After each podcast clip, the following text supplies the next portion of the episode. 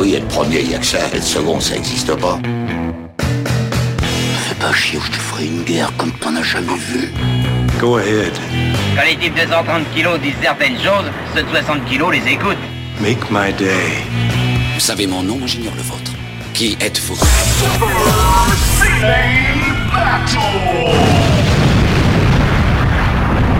Le second, c'est un con. Super Ciné Battle, c'est le podcast où nous établissons le classement ultime du cinéma. Nous prenons vos listes de films que vous nous adressez pour les classer du meilleur au pire afin d'obtenir la liste ultime. Ceci est notre épisode 49. 49, tu t'imagines? Et à mes côtés, j'ai Stéphane Boulet, le skieur du dimanche. Hello papa, comment ça va? Eh ben euh, bonsoir Daniel, bonsoir tout le monde. Bah écoute, ça va bien. Euh, skieur du dimanche, enfin en tout cas, euh, moi je suis obligé de tourner à la tête pour savoir où t'es sur la piste, hein, donc euh, à ta place, je ramènerai pas trop. Ah, c'est ce que m'a dit ta fille à propos de toi. Ah oui bah c'est, ah, tu tu es au courant de tout Daniel. Ah bah, tu l'as tweeté, je suis désolé. Oui, voilà. voilà. Vieillir, c'est c'est voir sa- ta fille te rattraper et te dépasser sur les pistes de ski. Et toi qui m'as vu skier, tu sais ce que ça veut dire me rattraper et me dépasser. Pourtant, pourtant, tu es très aérodynamique. Voilà, exactement. partie, c'est partie supérieure de ton, de ton corps. Bah c'est uniquement pour ça que je suis chauve hein, d'ailleurs. hein, c'est C'est à cause c'est toute cette vitesse. là c'est ça. C'est ton runaway train. Euh, et vous, vous êtes en train d'écouter Super Ciné Battle, épisode 49. Faut vous dire un truc, vous nous avez manqué parce que c'est notre premier enregistrement depuis le début de l'année. Ça fait très longtemps qu'on n'a pas enregistré en fait. Puisque on a eu un, un épisode, euh, on a eu un épisode bis, on a eu l'épisode 48 qu'on avait enregistré même avant l'épisode bis.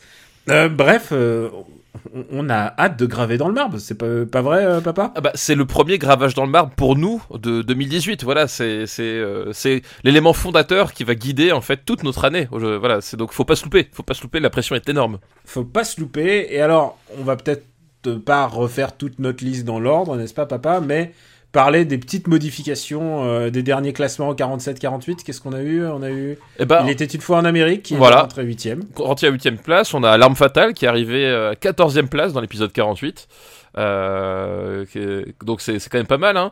Euh, Qu'est-ce qu'on avait? On avait Runaway Train, t'en as parlé juste avant. Ouais. Runaway on a les Train. incorruptibles. Les 15e. Incorruptibles. Ah oui, Runaway Train, 40e. Alors notre Runaway Train, on a reçu des, des, des messages de, de gens qui, euh, qui ont découvert le film grâce à nous. Et, euh, et ça, ça fait très plaisir. J'espère qu'ils ont, ils ont su apprécier euh, que- comme nous on a aimé. Ça fait très plaisir. Et en 47e, il faut mentionner quand même une nouvelle entrée dans les, dans les boulets. Euh, C'est-à-dire euh, bah, Trois hommes et un couffin. Euh, L'avant-dernier. Oui, voilà. Film. Un, film que tu, dont tu as dit beaucoup de bien, hein, dont tu as étalé tout ton amour lors de l'épisode 47. Je, déteste ce film. Et c'est vrai qu'il y a des gens qui ont essayé de, lui trouver quelques, quelques vertus, à savoir ses acteurs, ou un enfant qui transige, tran- qui fait transiter de la drogue, ce qui part d'un bon sentiment.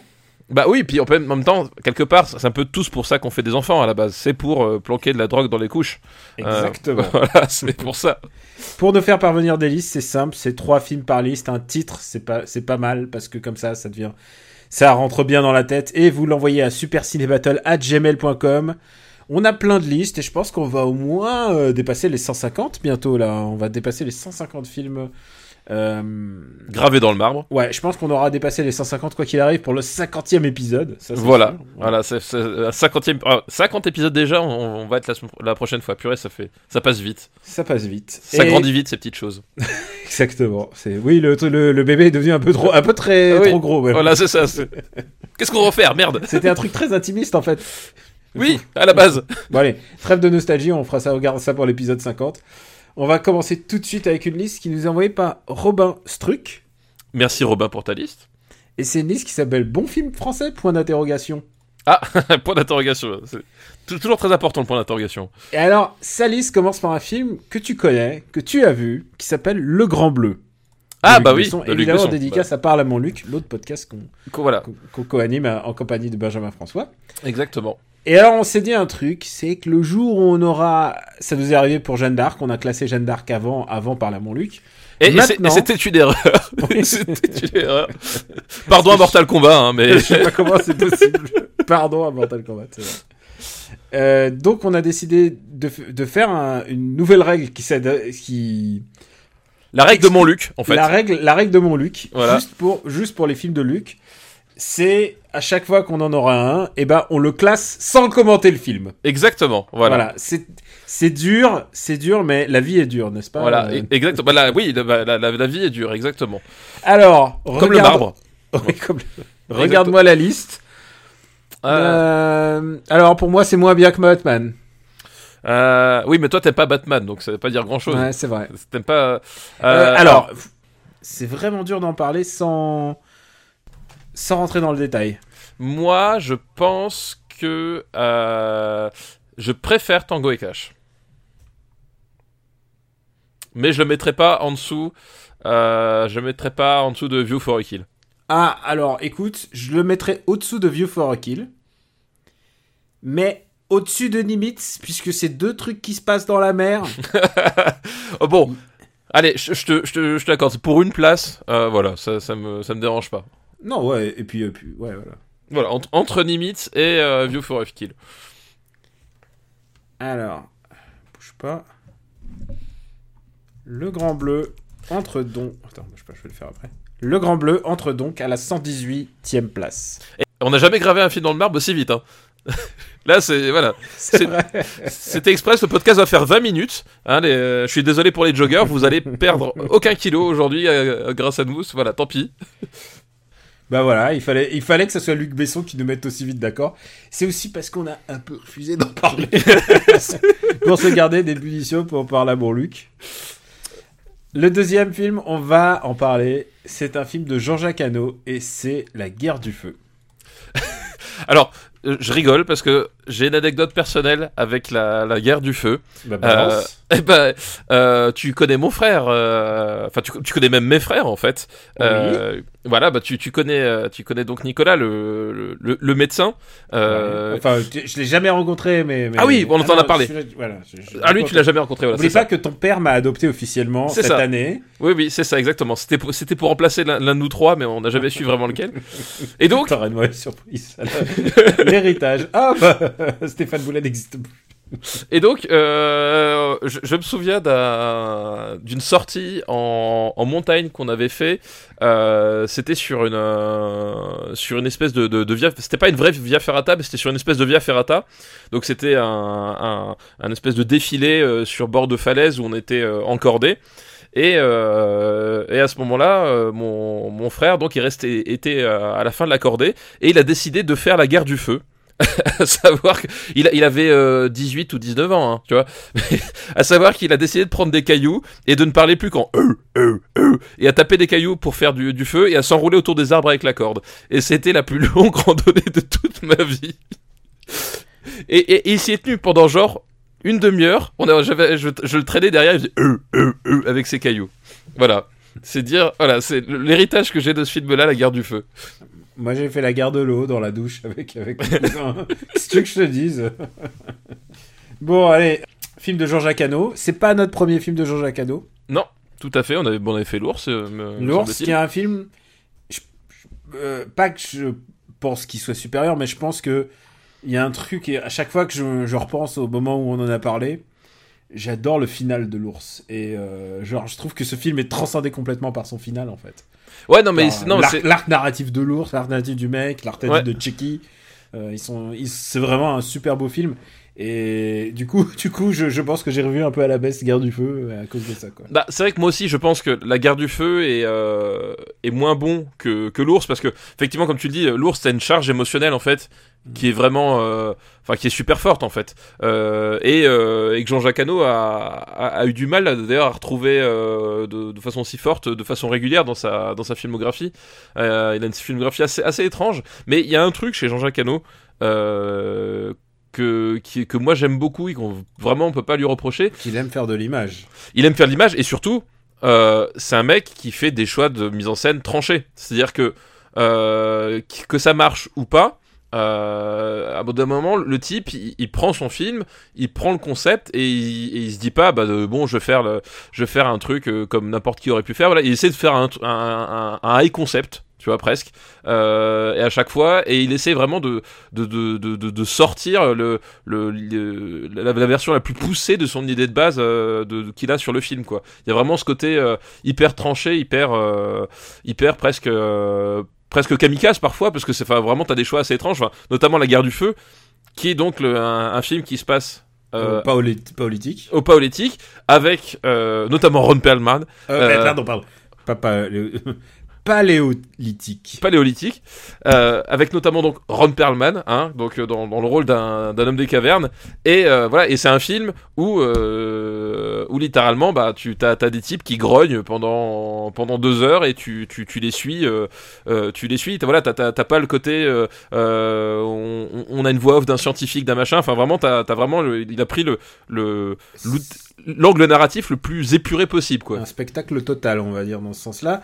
Et on l'a vu dans d'autres films, euh, et même, je sais pas si c'est dans cette décennie, mais il y a des films qui euh, font des paris audacieux aussi de narration, où c'est que des animaux qui se parlent entre eux. Je pense par exemple à Star Wars Holiday Special, où c'est que des Ouais. Qui se parlent Exactement, pendant, pendant un quart exactement, d'heure, ils se parlent. Exactement, exactement, voilà. Et là, la prise de risque, monsieur, la prise de risque. là, le film se tient, tu vois, c'est pas Star Wars Holiday Special. Voilà, c'est- pas Lumpy, hein. Lumpy qui, qui, qui, qui est canon, hein, doit-on le rappeler, hein, dans le dans le dans le lore Star Wars. Je crois que Disney, ils ont oublié d'en parler, donc ça veut dire que c'est canon. Voilà, bah, c'est canon, c'est complètement canon. Première apparition de, Ba- de Boba Fett, euh, Boba Fett est dans les, le canon, voilà. T'as un C'est truc contre Boba Fett. non, pas du tout. Si, si, j'ai. Non, si, non. un truc contre Boba Fett. Non, non, je, pas, alors vraiment pas du tout, pas du Tu tout. sais ce qui t'énerve chez Boba Fett, c'est que c'est un freelance. Non, C'est pas un mec de l'Empire. c'est ça, c'est que c'est- pas un vrai, c'est pas un vrai fasciste en fait. euh, bon, garde du feu. euh, le, le truc qui m'a un peu agacé toujours à Garde du Feu, c'est qu'il a souvent été mis en avant, genre dans les écoles, pour faire regarder comment c'était euh, au temps de la préhistoire, comme si c'était un, un truc éducatif, alors que c'est l'adaptation d'un bouquin. Oui, puis c'est bah, pour- c'est pour- pas based on a true story, quoi. C'est Oui, c'est- et puis pour le coup, c'est, enfin, c'est, c'est, oui, c'est, c'est, c'est l'opposé du, du documentaire. Enfin, on est vraiment dans un, dans, dans des choix et dans une logique de, de, de cinéma euh, brut, quoi. Euh, voilà, parce que euh, oui, il, il grogne, etc. T'as pas, t'as, t'as pas les mecs qui parlent en français ou en anglais. Il y a, Mais- il y a- y a du cul. Voilà, il y a, il y, a, il y, a, y, a, du cul, il y a, il y a, de la- y a des, des, des choix de mise en scène. Enfin, vraiment, t'as un côté, euh, t'as un côté, enfin, comme tu disais, spectacle total. Enfin, voilà, à aucun moment, enfin, je pense pas que le, ah, c'est un peu comme Mel Gibson quand euh, c'est il- exactement, j'allais t'en parler. Voilà. voilà, c'est un peu comme quand Mel Gibson il fait parler euh, ses personnages euh, Apocalypto. dans Apocalypto dans la dans la langue morte euh, des Mayas. Il y, a- une certaine volonté d'authent- d'authenticité, mais c'est pas euh, c'est pas pour euh, livrer un commentaire documentaire, c'est juste dans un dans une logique d'immersion en fait. Euh, vraiment c'est c'est ça. C'est-à-dire que tu as une logique d'immersion qui qui se passe par ces, ces choix de langage, mais au service Oui, en plus, Eh ben, d'un spectacle. Ils ont reconstitué les langages des primitifs Homo sapiens. Alors, je suis pas calé en langage, mais il y en a plusieurs en plus. Et ils ont rajouté, ils ont rajouté des dialogues euh, euh, basés sur plusieurs mélanges de langues bizarres. Enfin, ils ont fait leur propre langage, qui est un peu plus évolué que celui du cinquième élément. Je tiens, à faire remarquer. Et, et le spectacle se tient, c'est ça que tu as, raison de le souligner, c'est que ça se tient. Pour ma part, je pense qu'il y a un truc qui, te fait presque sortir du film, c'est le fait qu'il y a des musiques. Oui, bah C'est qu'il y a une musique qui fait point point, enfin elle est un peu genre, Oui. elle, elle en rajoute un peu quoi. Ouais, en fait, c'est- elle, elle est un peu, c'est un peu pompier. Euh, après, oui, c'est vrai que c'est- plus, euh, c'est pas tant la présence de la musique que effectivement le, le, le fait que ça en fait un peu des tonnes. Alors c'est aussi un peu le, justement le, le côté, de- le défaut de, de Jean-Jacques Hano parfois, c'est qu'il euh, bah, il voulait faire aussi du cinéma euh, grand spectacle à la française, mais euh, en concurrençant, enfin, il y a un- euh, en concurrençant les anglo-saxons aussi sur leur leur euh, leur langage, leur façon de, s'adresser au public. Et donc effectivement, t'as t'as, t'as ce côté-là, euh, t'as ce côté-là qui peut un peu agacer, puis même un peu daté. C'est assez étrange parce que je, le, dans mon souvenir, la la bande son, c'est c'est pas le truc qui a le mieux vieilli du film en fait. Non, clairement. Et puis en fait, le problème c'est dès que tu fais des trucs avec genre simili d'époque, enfin tu inventes presque une époque qui n'existe pas, j'ai l'impression que ça date un peu assez vite. Et je pense, tu sais, au dernier euh, Terrence Malick, celui qui est sorti uniquement en salle, qui est un espèce de documentaire.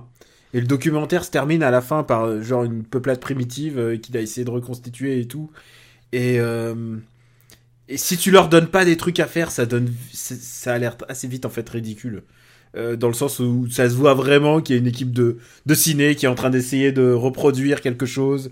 Et dès que tu leur donnes pas une course-poursuite ou quelque chose, enfin, un but, c'est ce qu'a fait euh, d'ailleurs euh, ce film, bah, ça devient assez ridicule. C'est pour ça que celui-là, est, il se tient en fait. Oui, c'est ça. C'est bah, comme bah, on en revient à ce qu'on disait tout à l'heure, c'est que on n'est pas dans le côté documentaire tranche de vie des, des hommes de Cro-Magnon. On a un, on a un arc narratif, on a un scénario, on a un spectacle qui se déroule bah, à, la préhistoire, ok.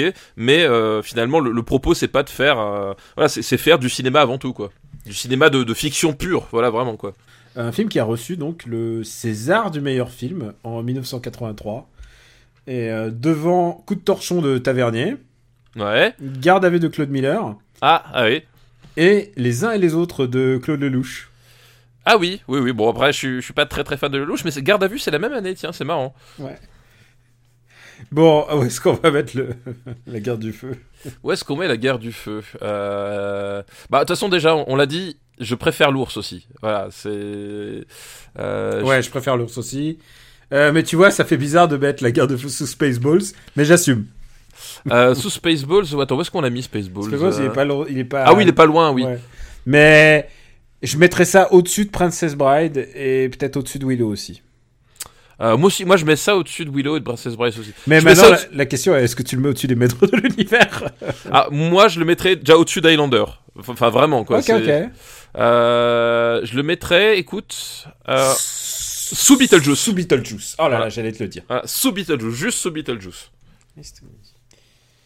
Et, et c'est bizarre parce que, en fait, il arrive, il est à la place 89, et tu te dis que ça fait beaucoup, mais finalement, dans, dans cette liste-là, c'est pas, c'est pas si mal, hein. Ah non, non, attends, Superman 3 est 102ème et j'adore Superman 3. Il y a Papy fait de la résistance, très, film très Bah oui, voilà. Il y a Batman qui est quand même 104 105ème maintenant.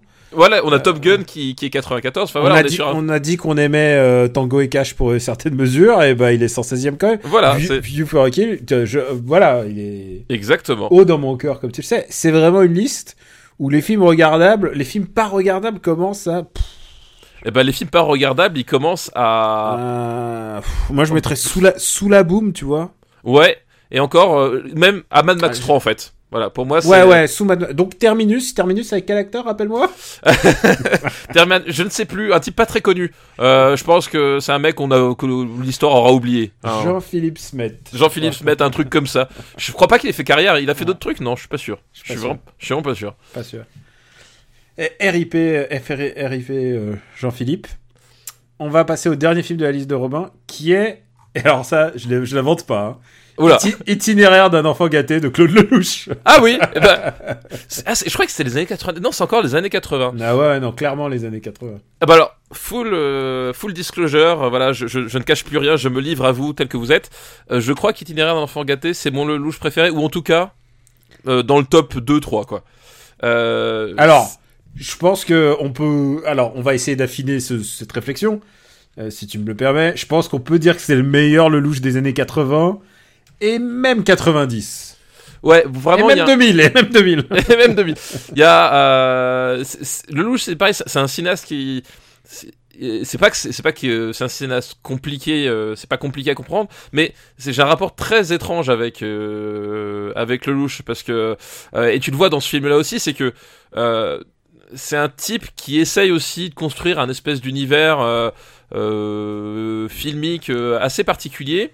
de comment on peut dire? J'allais dire pas de l'imbécilité heureuse mais il y a une espèce de Bah non, parce de qu'en fait naïveté Ouais, il y, a- il y a une naïveté, mais en même temps, il y a. Enfin, en tout cas, justement, dans la première partie de sa carrière, euh, il y a vraiment une. euh, Il y a vraiment, enfin, je trouve, cette volonté de de de de, de, de faire un, un- un cinéma qui, qui ne ressemble qu'à lui et qui après va va se transformer par la suite en un cinéma où euh, je fais défiler mes potes en fait. un Et- cinéma de non mais euh, c'est vrai qu'il a, a un truc de sentiment un cinéma de d'émotion quoi Voilà, bah, il cherche l'émotion à chaque fois il cherche l'émotion et itinéraire d'enfant gâté, bah, ça passe notamment, voilà, pour le coup, par la BO. Euh, la BO Ouais, qui. c'est Francis Lai comme d'habitude Voilà. Francis alors j'ai vu une interview il y a pas si longtemps ils disent Francis Lai Francis Lay, oui, je crois, effectivement. ouais moi j'ai toujours dit Lai je suis désolé pardon Donc la, la, la, la BO d'itinéraire d'enfant gâté, qui, euh, bah, je pense qu'on l'aura peut-être en musique de fond, ou sinon allez l'écouter, euh, allez l'écouter, qui est, C'est un vraiment, classique, c'est un c'est classique. c'est un classique. Enfin, c'est c'est en fait moi cette BO je la je l'avais en tête pendant de longues années. Enfin je connaissais vraiment les morceaux par cœur sauf que j'avais oublié que ça venait du film euh, pendant très longtemps. Et quand je l'ai revu genre tu sais ça m'a frappé genre ah ouais ça vient de là quoi. C'est vraiment enfin c'est c'est un- un et pareil ça, ça pourrait paraître euh, là pour le coup on est vraiment sur la sur la, limite. Et c'est ça que je trouve super bien avec ce film là c'est que euh, la BO elle pourrait paraître vachement pompière aussi c'est-à-dire que l'utilisation euh, de, de, de l'orchestre, le, le, le, le- le côté vraiment, euh, vraiment rentre dedans de certains, certaines, euh, certains, certaines partitions, tu pourrais croire que ça en fait trop. Et en fait, je trouve que ça apporte un vrai équilibre au film.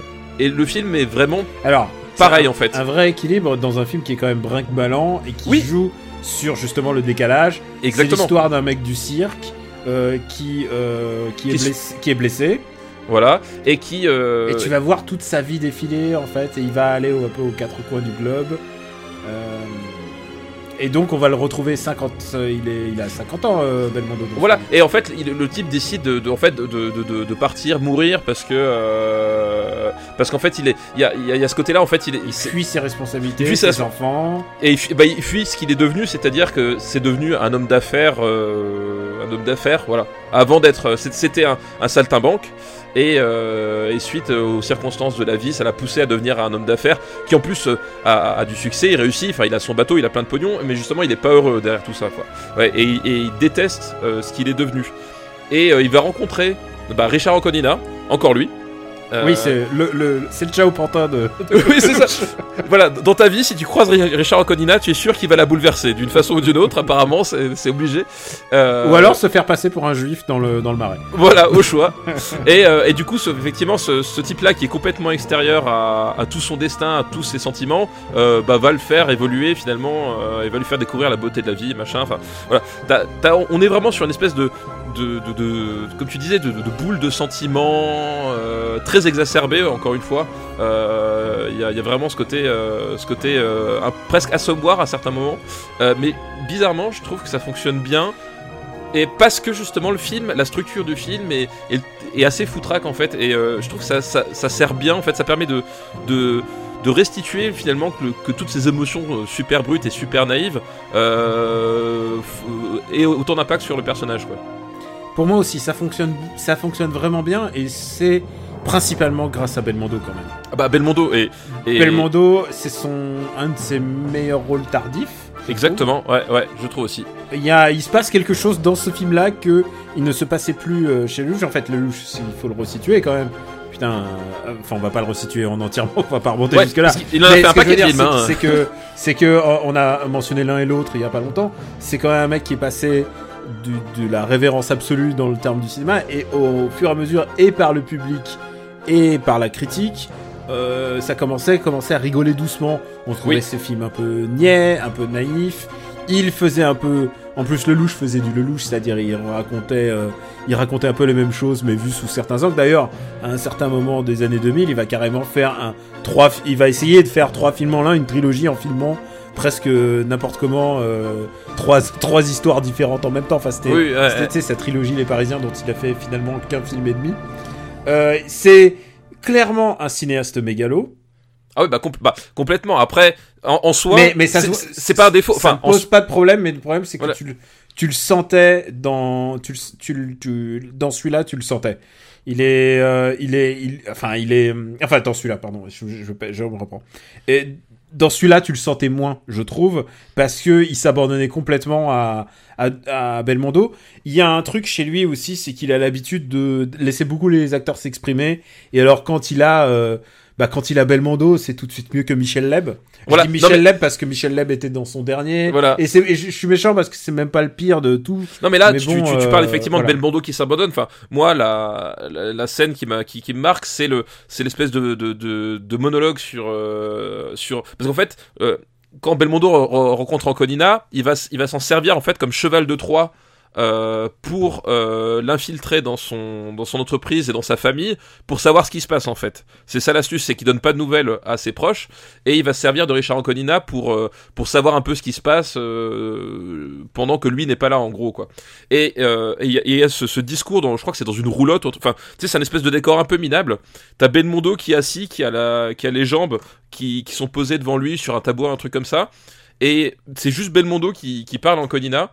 Et vraiment, il y a, un truc dans, cette scène qui se passe. Enfin, la façon dont Belmondo de, déclame son discours, la façon dont, c'est filmé avec vraiment très sobrement pour le coup. C'est, peut-être l'une des scènes les plus sobres du, film. Euh, Il y a vraiment un truc qui se passe et, à partir de là, enfin, le film te, t'attrape vraiment et je crois que t'en ressors plus, t'en ressors plus parce qu'effectivement t'es, t'es captivé par ce personnage-là, quoi. Euh, je suis d'accord, c'est mon. C'est... On, on va le répéter, c'est notre Lelouch préféré en fait, j'ai l'impression. Bah, je pense que j'essaie de, rem- de, de remettre un peu. Euh, ouais, c'est c'est c'est tu sais ça, c'est un peu euh, un peu comme euh, dans une certaine proportion comme euh, Amélie Poulain, tu vois. Ouais, c'est, il y a- son meilleur film de ce moment-là. Voilà, de ce Il a moment-là. trouvé la vista à un moment précis. Voilà, exactement. C'est c'est pareil, c'est- c'est c'est des trucs. Il y y, aurait plein de trucs dans l'absolu si je devais le disséquer qui m'agaceraient parce que en plus t'as as plein de voilà t'as t'as t'as un certain Bah, il y a jeu.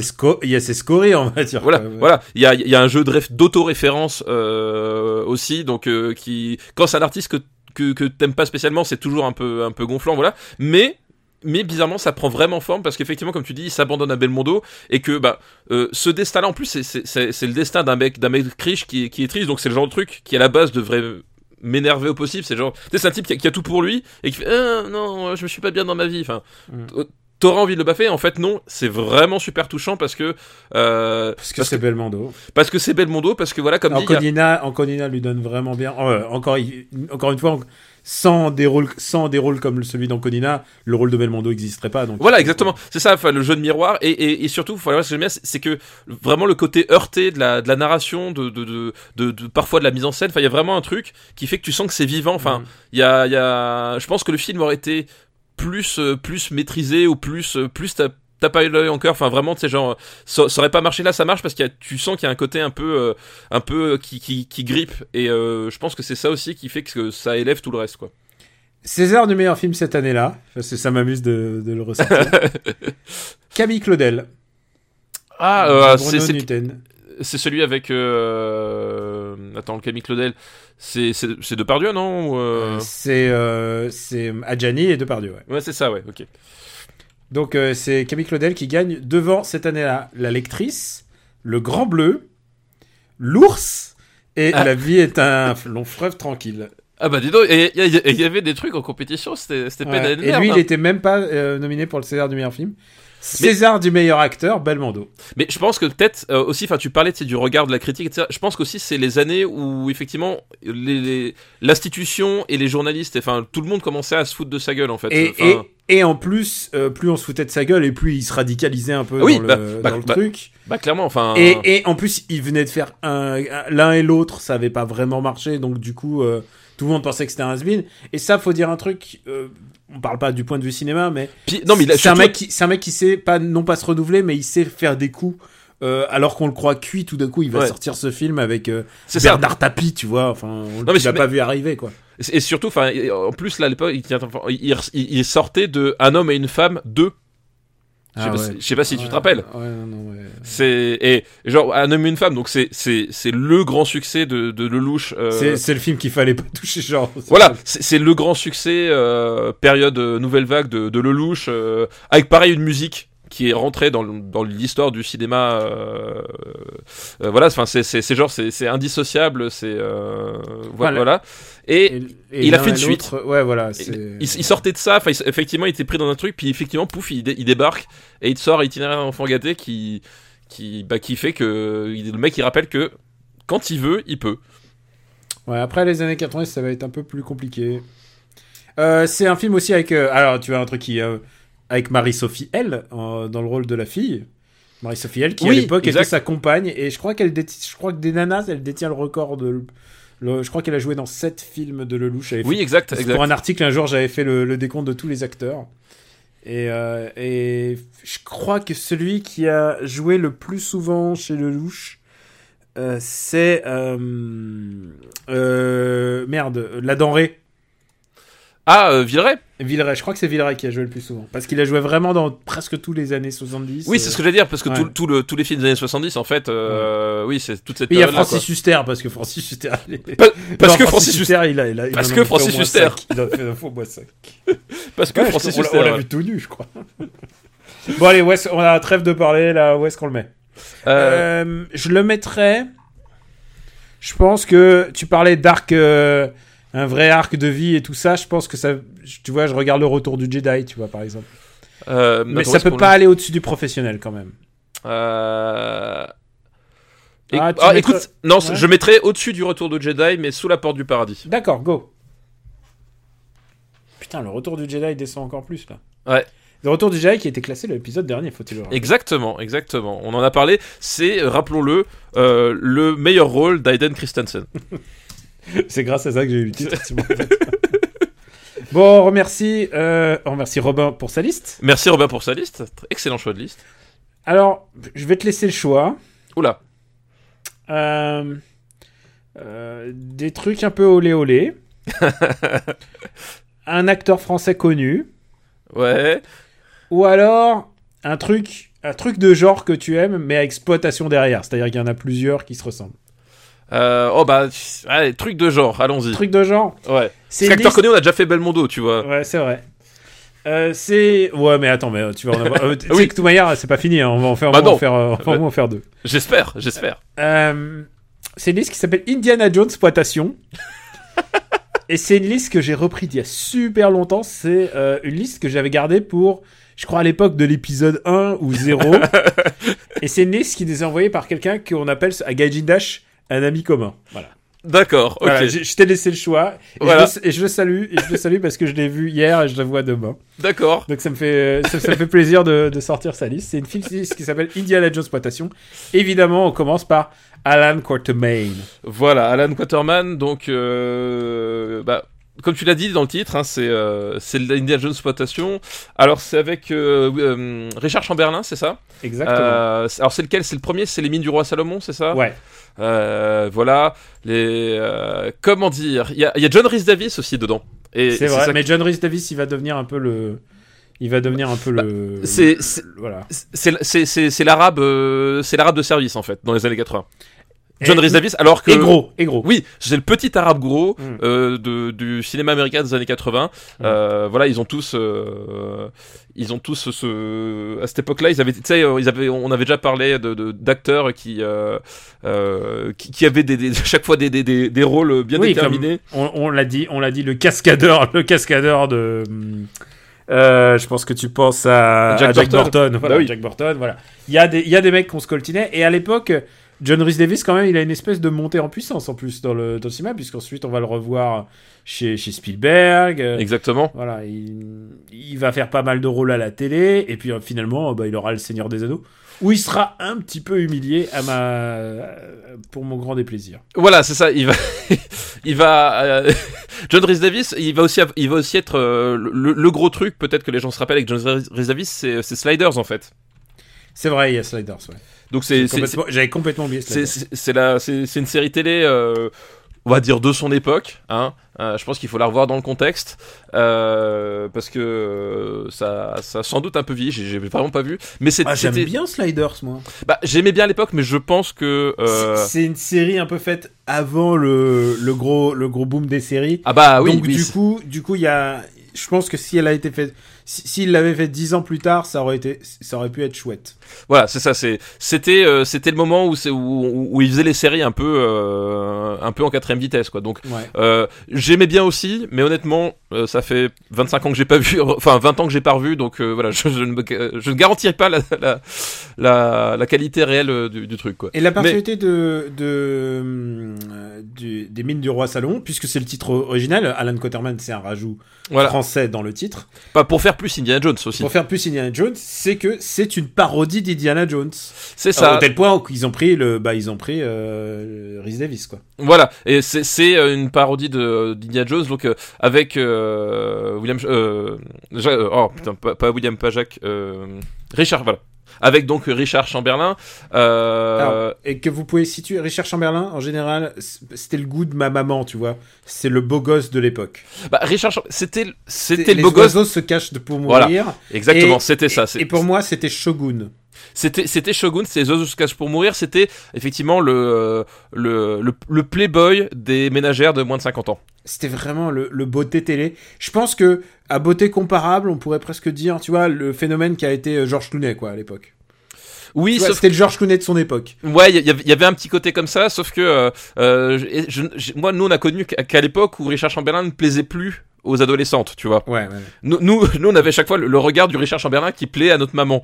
Donc, euh, donc c'est voilà, c'est forcément, on n'a pas tout à fait le même regard que sur George Clooney, quoi.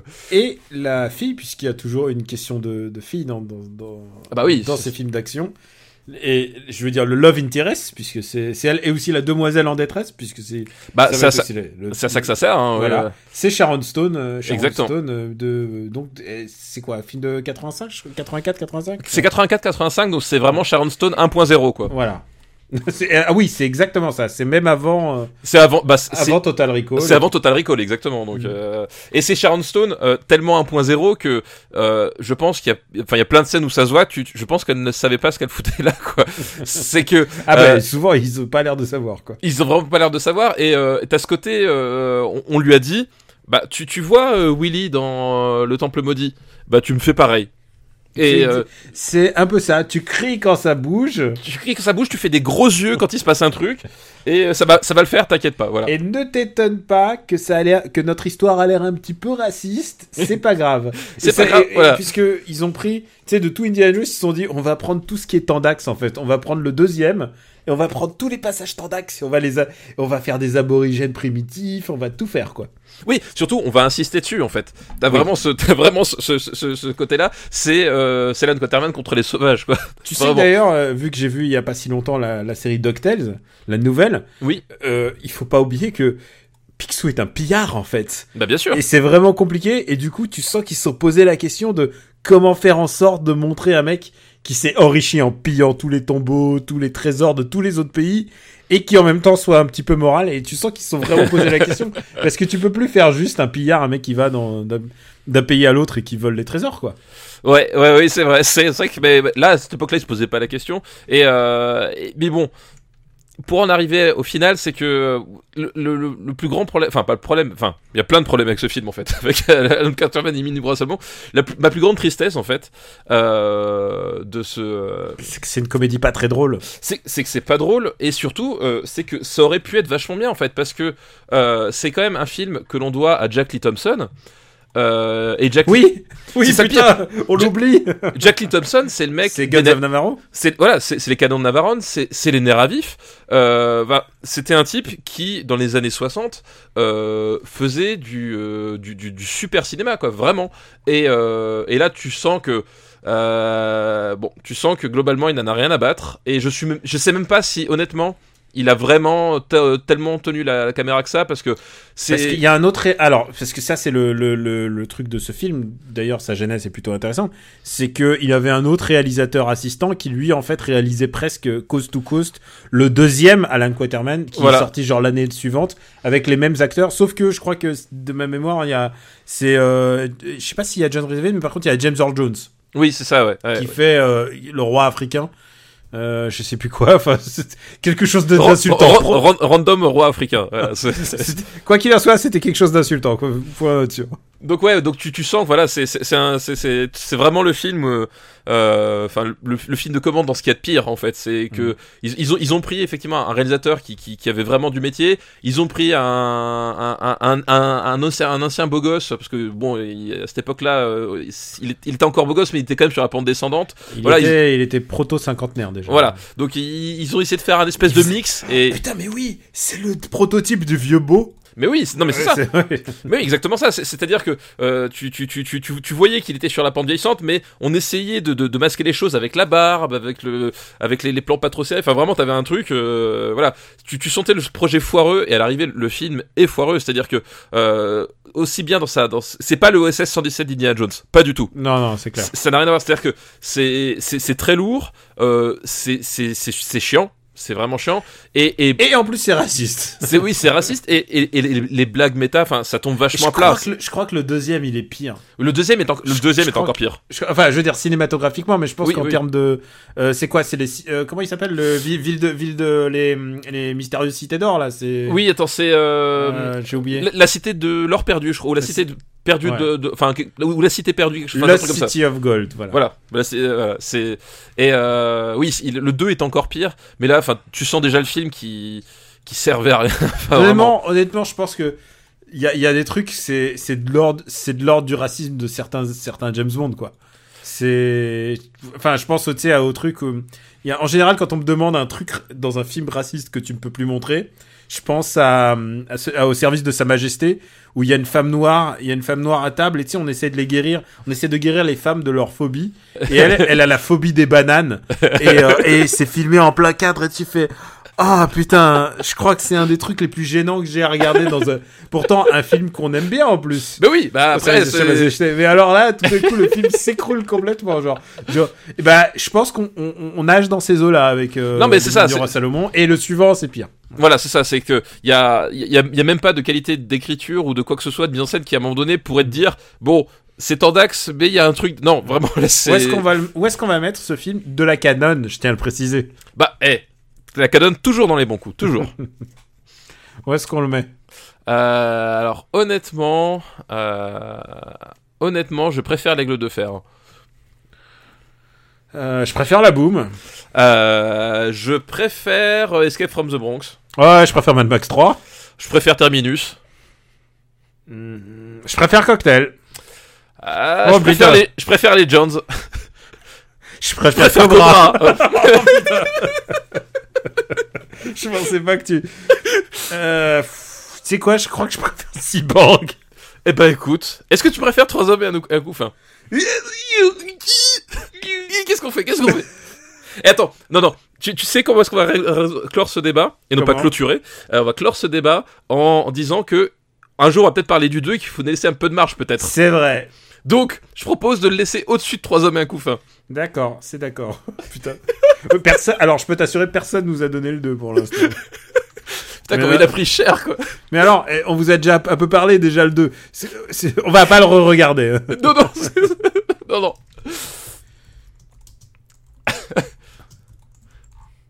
Ah, Alan Quaterman et les mines du Ross. Et mais, mais moi, quand j'étais gosse, le pire, c'est que ce film, je l'ai vu parce que je me suis dit, chouette, Indiana Jones. Ah ouais. mais tu sais, c'était genre, non. ah, mais non, Mauvaise idée. ah, mais non, en fait. Rien à voir. Tu, tu as fait le mauvais choix. Comment C'est ça. tu as choisi bien mal. Alors, le deuxième, figure-toi, euh, film de la liste. Évidemment, il est beaucoup plus évident. On l'a déjà. C'est la poursuite du diamant vert. Oui, exactement, ouais. On vous, aimez invite de vous reporter à l'épisode 6. C'est pour vous dire à quel point ça. ça Oui, et, et refaire tous les autres épisodes jusqu'à jusqu'au 49, euh, voilà. Oui, de- parce que sinon tu peux pas comprendre. Voilà, sinon tu, c'est ça, t'as un trou dans la narration, tu comprends rien, ça a pas de sens. Et le, tro- et le troisième film de la liste de cet ami commun. Attends, laisse-moi deviner, il est avec Tom Selleck. Non Ah Alors, et alors, tu sais quoi? Si vraiment putain. tu l'avais trouvé, euh, putain, je t'aurais dit bravo là. Alors, c'est un film qui a plusieurs titres. Alors, un film. Euh... Ah, tiens, je vais essayer de te faire deviner. Ah putain, ça va être dur. Alors, Ça va être très très dur. Euh... Euh... Whitefire Non, ça peut pas être ça, ça n'a rien à voir avec Indiana Jones parce que. euh, Alors, c'est un film d'aventure. Oui, bah oui, c'est Indiana Jones Plantation. Euh... Euh... Euh, Alors, attends, je, alors, là, je vais comme ça, je trouverais pas là. Je vais t'aider. C'est un film d'aventure chinois. Film d'aventure chinois euh, avec Jackie Chan ou avec Michel Mieo Avec Jackie Chan. Mister Dynamite Exactement. Putain Ah, Mister Dynamite. Donc, euh, c'est celui-là où il a failli se tuer en plus euh, dans Mister Dynamite. C'est Opération Condor le deuxième. Alors je sais plus, parce que euh, c'est soit dans celui-là, soit dans, dans l'autre, mais à un moment donné, il fait une cascade où il doit se, Alors, se voilà. rattraper une branche. Alors les gars, euh, alors si vous voulez voir une cascade, en plus c'est naze parce qu'on a tous regardé des bêtisiers de Jackie Chan où il a l'air de se faire mal et on fait oh putain il a l'air de se faire mal. Celle-là, il a pas l'air du tout de se faire mal. non, c'est ça, c'est une, sur- cascade, enfin pas de merde, Sur mais un arbre. Oui, c'est ça. un On fait euh, Armor, euh, il s'appelle Armor, Armor of God. Armor, Armor of God, exactement. Euh, donc euh, et, et aussi appelé Opération non Opération Condor c'est le deuxième voilà. Ouais, c'est compliqué, il faut s'y retrouver. Ouais, c'est vachement. La, la, la chronologie euh, des films de, de Jackie Chan, c'est super compliqué. Genre, l'autre fois, je, je montre à ma fille Polystory. Et euh, à un moment donné, on, on- plus, plus tard, je, je sors euh, donc euh, contre-attaque. Et elle me demande, de, à chaque fois qu'on regarde un film, elle me demande de lui pitcher et tout pour voir un peu si ça lui plaît ou, ou pas. Et je lui explique en fait que c'est contre-attaque. Techniquement, c'est en fait Police Story 4. Euh, sauf qu'il a jamais été exploité comme ça chez nous et que Ah bah euh, non, globalement, mais c'est- et genre, elle me regarde, elle me fait, mais je peux pas regarder Police Story 4 si j'ai pas vu le 2 et le 3. je lui fais, écoute, Ah, écoute, comment comment, te dire dire Comment te dire Dans ce cadre-là, ça n'a pas d'importance. Ouais, voilà, c'est genre c'est moins important que bah, c'est pas la garde des étoiles, quoi. c'est pas la guerre des étoiles, c'est pas alors bon, alors, euh, Mister Dynamite. C'est pas Zatoichi, hein, voilà. Alors- si t'as- si pas vu les, les, les 16 films, c'est. Je crois qu'en plus euh, la, la scène de la scène où il se fait mal, donc dans Mister Dynamite. Ouais. Donc alors on l'a pas on l'a pas, pas expliqué. C'est un moment, je crois qu'il saute d'un muret d'un muret sur un arbre, en fait. et c'est un arbre et l'arbre il rip, il s'accroche mal à l'arbre et il tombe par terre et là il se fracture le crâne. Voilà. En fait, ce qui, ce qui- ce qui se passe, c'est que le, le, muret, enfin, l'endroit où il y a la cascade, c'est sur une espèce de. Enfin, c'est sur une pente. Ah en non, fait. et, je crois que la branche elle se pète. Oui, Voilà, c'est ça, la branche se pète. Ouais. En fait, exactement. C'est-à-dire que le- la cascade a lieu sur un, enfin, le, monastère où il tourne, parce que je crois que c'est un monastère ou un temple, je sais plus exactement. Euh, c'est un temple parce qu'il tombe sur des, sur des indigènes, donc euh, c'est, c'est pas un monastère. Euh, et en bordure de colline, en fait, effectivement, il, il, il saute, la branche pète, il tombe, mais en fait, à cause de la pente, il, il tombe beaucoup plus bas que ce qu'ils avaient imaginé. Et, euh, et du coup, il se déséquilibre et il tombe effectivement sur la tête, quoi. Et euh, d'ailleurs, ils ont gardé le, ils ont gardé le truc dans le, dans le, dans le, dans la Bah, séquence oui, oui, alors, ça a l'air de rien, hein. Ouais, mais, mais, là, il a failli mourir, ouais. Les grosses séquelles, je crois que, en gros, son crâne, si je me souviens bien, son crâne s'est fendu. Euh, il y avait un trou, il a un trou dans le crâne et il y a un bout de plastoc pour colmater le truc. Parce qu'en plus, il y a un bout de bois qui lui est rentré dans le cerveau, enfin un truc de fou. Il a eu euh, bah, des graves séquelles à cause de ça. Je crois qu'il a perdu une partie de. Exactement, ouais. Je sais plus, je sais pas, c'est la vision ou l'audition. Enfin vraiment, il est. C'est la cascade qui a fait le tuer. Voilà, exactement. C'est là, avec toutes les cascades qu'il a fait, euh, tous les trucs que vous pouvez voir, c'est effectivement, c'est- c'est la cascade à la con, entre guillemets, dans Mr. Dynamite, qui a fait le tuer. Du coup, il a pris les, les rênes du réalis- de la réalisation. C'est lui qui réalise. euh, Il a remplacé. Euh, euh, je, euh, je sais plus qui, je sais plus comment il s'appelle. Ah, le, le réalisateur de Ouais, Mr. ouais, a- Dynamite, ouais. Alors, je sais Et plus alors, plus, ouais, là. et alors, en plus, ce qui est cool, c'est que la scène, à part celle-là, par rapport à le machin, elle est vraiment chouette, quoi. Il se fait courser, enfin, elle est vraiment chouette. Elle est aussi très raciste. Oui, bah, c'est, c'est, voilà, c'est, aussi une vision avec, avec les, les méchants papous, n'est-ce pas? C'est les Euh, méchants. voilà. Ah oui, ah, si tu le vois en VF, C'est, voilà, c'est, c'est extraordinaire. voilà, Putain, mais quand je pense à toutes les cascades de ce film, je crois qu'il saute en parachute, enfin. euh, il est pilleur de tombes aussi. euh, il cherche une. euh, je sais plus ce qu'il cherche, une. euh, Alors, je sais plus, il cherche un, il cherche un trésor et en fait, après, il est, bah, l'armure- la- une épée, je crois que c'est l'épée. Oui, c'est euh, l'épée, ouais, oui. voilà. puis, de toute façon, il a il y a l'armure des dieux aussi. Et en fait, il est contacté par, des- je crois que c'est par des gangsters. Euh, il est contacté par des gangsters pour l'obliger à travailler pour lui ou, de- ou des milliers, un million. Enfin, je sais plus ce qu'il y a. Un truc, il, il est genre contacté pour bosser pour des méchants. Puis du coup, euh, il se, il se retrouve à, à- pris entre deux feux. Enfin, il y, a un- il y a une histoire comme ça. euh. Beaucoup de cascades de bagnole. Oui. Beaucoup de cascades de bagnole. Et, et puis, euh, vraiment, là, cette course-poursuite, quand il est poursuivi par les indigènes. Ok, c'est très raciste. Mais euh, C'est raciste lol Jackie Chan. quoi. Voilà, c'est raciste Jackie Chan, mais euh, c'est c'est bah c'est c'est la c'est la poursuite de Jackie Chan. Euh, il saute au, au, au milieu des trucs, enfin c'est c'est rigolo machin. Il y a, y c'est dans celui-là où il y a la baston contre les moines aussi. Oui, c'est la baston Bah au oui. moins de c'est dans celui-là. Et je suis persuadé que Star Trek 2, le début de Star Trek 2, il est repompé là-dessus. Ah mais bien sûr. Le, Ah, le- alors Star Trek le- 2, le version euh, J.J. Abrams. Hein, ouais, le J.J. Abrams. ouais. Ouais. genre. Tout à fait. Clairement, genre, quand j'ai vu ça, j'ai fait. Ah, ok, toi, t'as vu Armor of God, quoi. Ouais, ouais, clairement. Oui, non, mais voilà. Oui, c'est ça. C'est un film. euh, Il y a plein de cascades. euh, Enfin, moi, je me rappelle la baston contre les moines dans, dans le monastère à, à la fin, qui est complètement euh, complètement maboule avec Bah, avec les tables. Ils, ils kidnappent sa meuf, là. Euh, bah, euh, oui. Enfin, de toute façon, il y a toujours une histoire de nana qui se fait kidnapper. Euh, c'est sa petite amie, euh, c'est sa petite amie qui, euh, qui est kidnappée, et du coup, il doit aller la chercher ou quelque Voilà, chose comme ça. quelque chose comme ça, ouais, exactement.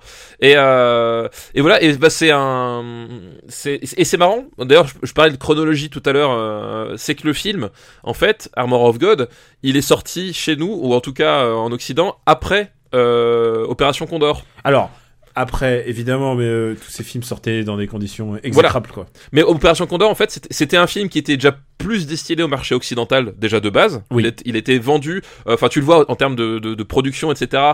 Rien que le- la, la, la, la, y, a direction de la plus- photo. il y a plus d'occidentaux. euh, Il y a plus d'occ- il y a plus genre- d'occidentaux, Genre ouais. sorti de sorti des autres des autres acteurs, euh, c'est que des c'est que des gaijins quoi. Voilà. Et, et puis même, tu vois, là, là, au niveau de la direction de la photo, etc. Enfin, tu, tu vois que déjà les mecs, ils avaient vachement plus de moyens. Ils cherchaient le public accidental.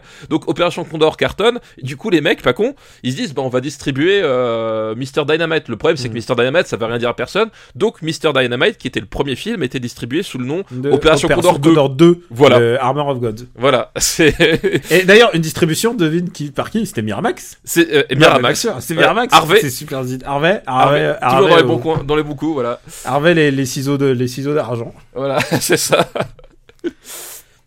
Alors, euh, où est-ce qu'on va le mettre En sachant que c'est un film que j'adore, en fait, je crois. Bah, il est, il est cool en fait. Bah, c'est un, bah, de toute façon, c'est les Jackie Chan de la grande époque. euh, Ouais. euh, comme dit, tu, tu regardes pas ça spécialement pour la qualité des dialogues ou euh, ou pour l'audace narrative, mais, Mais, à moi, la scène quand il se fait poursuivre, et je me souviens qu'il y a toutes les mecs qui leur balancent des lances. oui, exactement. Et, et- et lui, il se planquait derrière le bouclier, et le bouclier il roule, et il roule avec le bouclier. Voilà, Putain, exactement. mais il faut les faire ces cascades, quoi. C'est ouf. Voilà et euh, voilà et t'as bah t'as ponctuellement voilà euh, t'as- je crois que t'as t'as t'as globalement trois ou quatre scènes qui sont vraiment complètement maboule en termes de bah de cascade de chorégraphie euh, et du coup de mise en scène parce que Mm. pour le coup euh, encore une fois la force de Jackie Chan c'est qu'il y a il y avait une mise en scène qui qui, qui était là uniquement pour mettre en valeur ses euh, Et d'ailleurs, Ses à, à la fin, c'est lui qui réalise. Donc. et voilà, et la, et la dernière partie, c'est lui qui. D'ailleurs, c'est marrant parce que la, la, la, la toute dernière scène, quand il est contre les les, les, Les les moines nanas là, ouais, non, il est contre des nanas à la fin, tu Ah sais, oui. avec les dynamites, euh, tu tu vois clairement que c'est pas la même personne qui a filmé que le début du film en fait. Vraiment, tu sens le, en termes de, de, de mise en scène, de, de, de, de placement et de et de rythme. Enfin, les, les ça ça a plus rien à voir. C'est c'est vraiment un film qui tu, tu sens, il porte les marques de sa production quoi en fait, euh, compliqué quoi. C'est assez c'est assez étrange à voir quoi. Alors, ma barrière haute, c'est quand même Indiana Jones euh, Temple of Doom. Euh, oui, oui, bah oui, oui, bah, quand même, oui, on n'est pas. euh, On n'est pas là-dedans, mais je veux dire, notre Jackie Chan le plus haut pour l'instant, c'est Polystory, Euh, oui. qui est 20ème. Police Story. Euh, Euh, donc, je suis en train de réfléchir. Où est-ce euh, est-ce par rapport à Karate Kid, Est-ce que tu préfères Rocky 4 ou, ou celui-là? Ah, je préfère, je préfère Mr Dynamite, moi. Bon, alors, je vais monter le curseur. Où est-ce Euh, que tu préfères Empire Strike Back ou celui-là? Je préfère Empire Strike Back. Je préfère, moi, je te dirais, mon ma limite, c'est le flic de Beverly Hills. Je peux pas le mettre au-dessus du flic de Beverly Hills. Ah ouais, bon, allez, on le met au... Euh... Alors, tu sais quoi? Alors maintenant, c'est bu- tu, tu me laisses le choix de décider, en fait, si je mets au-dessus ou au-dessous de Karate Kid. C'est ça, exactement. Tu vois, parce que je, je suis quelqu'un Oh, de, de- C'est dégueulasse, parce voilà, que... exactement. Alors, je suis quelqu'un ouais. de dégueulasse. Alors, euh, mais tu vas me dire ton avis. Alors, je vais essayer de, de, de faire mon raisonnement. Vas-y, je t'écoute. Euh, c'est un film de Jackie Chan, mais il y en a beaucoup d'autres. D'abord, il y en a beaucoup d'autres. Voilà. C'est pas le meilleur, mais il est génial. Ouais, d'accord. Je te- je t'entends jusque là. Mais l'impact culturel de Karate Kid sur moi et sur toute une autre génération de personnes, Pat Morita, euh, waxing, wax, euh, wax on, wax off, est plus important.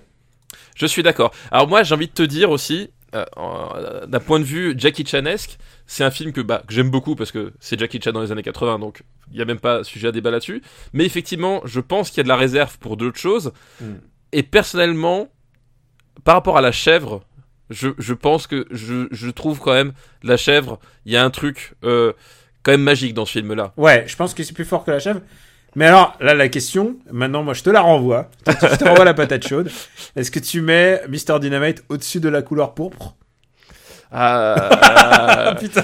Alors, rappelons que la couleur pourpre et Mr Dynamite, ce sont un peu des rip-off. Hein. C'est un peu le même film avec d'un côté des, des Afro-Américains, de l'autre des Chinois, mais sinon c'est exactement les mêmes films. Hein. C'est vraiment. euh, Ouais, mais genre, là, c'est la force du symbole, tu vois.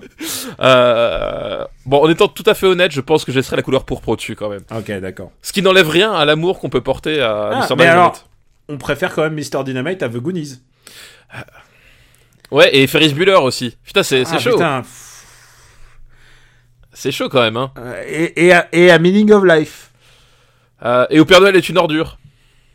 Et on en revient à Rocky 4, je t'avais dit. est-ce que tu le- Écoute, on le met au-dessus de Rambo 3. D'accord, au-dessus de Rambo Voilà. 3. Allez, c'est gravé. Il y en a un, il protège des Afghans, et l'autre, il est... Enfin, je sais pas ce qu'il fait. L'autre, ouais, l'autre, Il les pille. l'autre, on sait pas exactement ce qu'il fait. Mr. Dynamite euh, arrive donc... euh, bah, il est quand même dans les, dans les 60 premiers, c'est déjà Exactement. beaucoup, hein, Eh, c'est- déjà beaucoup. On verra dans les années 90 ce qu'on fait avec Opération Condor. Exactement. Donc, donc, qui est la suite, rappelons-le, de Voilà, qui est, Dynamite. voilà, qui est la suite, enfin, Opération Condor, qui est la suite de Opération Condor 2. Donc, Opération, Opération Condor qui a vraiment des très très très chouettes stunts. ouais, ouais, ouais, il y a des, non, il y a des trucs bien ma boule, ouais. Euh, bon, ouais, j'adore ces films, j'adore ces films. Euh, bah écoute, on a fini cette liste. Est-ce qu'on s'en fait une dernière parce que c'est le, le nouvel an? Bah oui, écoute, là, là, on est, on est clairement pas. On a euh, on n'a pas fait beaucoup. on n'a pas fait beaucoup, on a vraiment de la marge là. Et alors, bah écoute, je te, je te laisse le choix. Non, écoute, je vais pas te laisser le choix. Non, ne me laisse pas le choix. Tu as raison. Je sais que tu préfères comme ça. Exactement. Euh, bah on remercie d'abord cet ami commun pour sa liste. bah oui, merci cet ami commun. Et on passe à une liste qui nous est envoyée par Quentin M. Merci Quentin pour ta liste par avance. Et c'est une liste, c'est une liste qui s'appelle Film déconseillé par le diocèse. D'accord. On, Et on le- va, on, va, on va parler de Gérard Depardieu euh, Ouais. qui, se, qui se flagelle, c'est ça? Je ne sais pas. Et on commence par American Gigolo American Gigolo, donc. euh, de Paul Schrader. Paul Schrader avec. euh, Richard Gere. Richard Gere, merci, voilà. Je Qui est, un, qui est un film anthologique si vous voulez parler de la sexualité euh, dans les années 80 au cinéma. Oui, parce que bah, c'était. Euh, c'est euh, c'est un truc c'est un truc vraiment à part quoi. Oui, c'est ça, exactement. Euh, bah, ça, euh, ça parle bah, d'un d'un gigolo, D'un voilà, d'un gigolo. Donc c'est c'est l'équivalent de la de la de la prosti- une prosti- d'un prostitué, prostitué- masculin. du Ouais. prostitué masculin et qui se retrouve euh, qui se retrouve pris dans une affaire de de meurtre en fait. Et Mm. finalement le euh, comment s'appelle le le meurtre et l'enquête euh, vont servir à de juste d'excuses quelque part à explorer bah, ce, ce, milieu de, de la prostitution ma- masculine et du rapport aussi parce que les clientes de, de Richard Gere, du coup, parce que c'est lui le, le, le gigolo, euh, voilà, c'est c'est un, c'est un espèce de, de milieu euh, un peu à part, euh, un peu huppé de, de- des États-Unis. Donc l'idée, c'est c'est rentrer par la par l'enquête parce que c'est un moyen facile pour pour appaguer les gens, mais vraiment le vrai sujet, c'est c'est plonger voilà dans cette espèce de sexualité un peu un peu un peu déviante quoi. Et c'est des choses. Alors d'abord, c'est des choses qu'on mettait pas en avant. Oui, exactement, prostitué ouais. masculin, c'est pas des choses que. Alors c'est vrai que Josiane Balasco, elle a mis longtemps à faire son film en disant oh on me laisse pas faire son film. J'ai dit eh, oh le sujet il existait dans les dans les années 80. Et c'est Richard Gere au top. Alors c'est vraiment à ce moment-là qu'il devient un sex symbole quoi. Bah oui, bah de toute façon, c'est enfin, son rôle, son rôle, c'est, euh, enfin littéralement, c'est euh, toutes les femmes le veulent, sont prêtes à payer pour euh, coucher avec lui et à payer excessivement cher parce que justement la motivation principale de Richard Gere pour être gigolo, c'est qu'il aime le luxe en fait. Euh, voilà, c'est, la motivation première du personnage, c'est ça, c'est oui, que il, vit, il vit quand même dans un super penthouse voilà, tout ça. il, vit dans le luxe grâce à Il y ça. a une scène assez connue euh, où il est pendu par les pieds et qui a été reprise ensuite par George Michael. Oui, tout à dans, fait. dans ce clip euh, où il est où il est presque tout nu et il fait ses tractions à l'envers là que je te recommande de faire aussi pour toi. c'est- un film iconique de cette période là. Oui, totalement, ouais, totalement. C'est, euh, c'est, bah, c'était, euh, comme tu dis, c'était vraiment le- sex symbole des, euh, des années 80 qui, qui- qu'ils attendaient.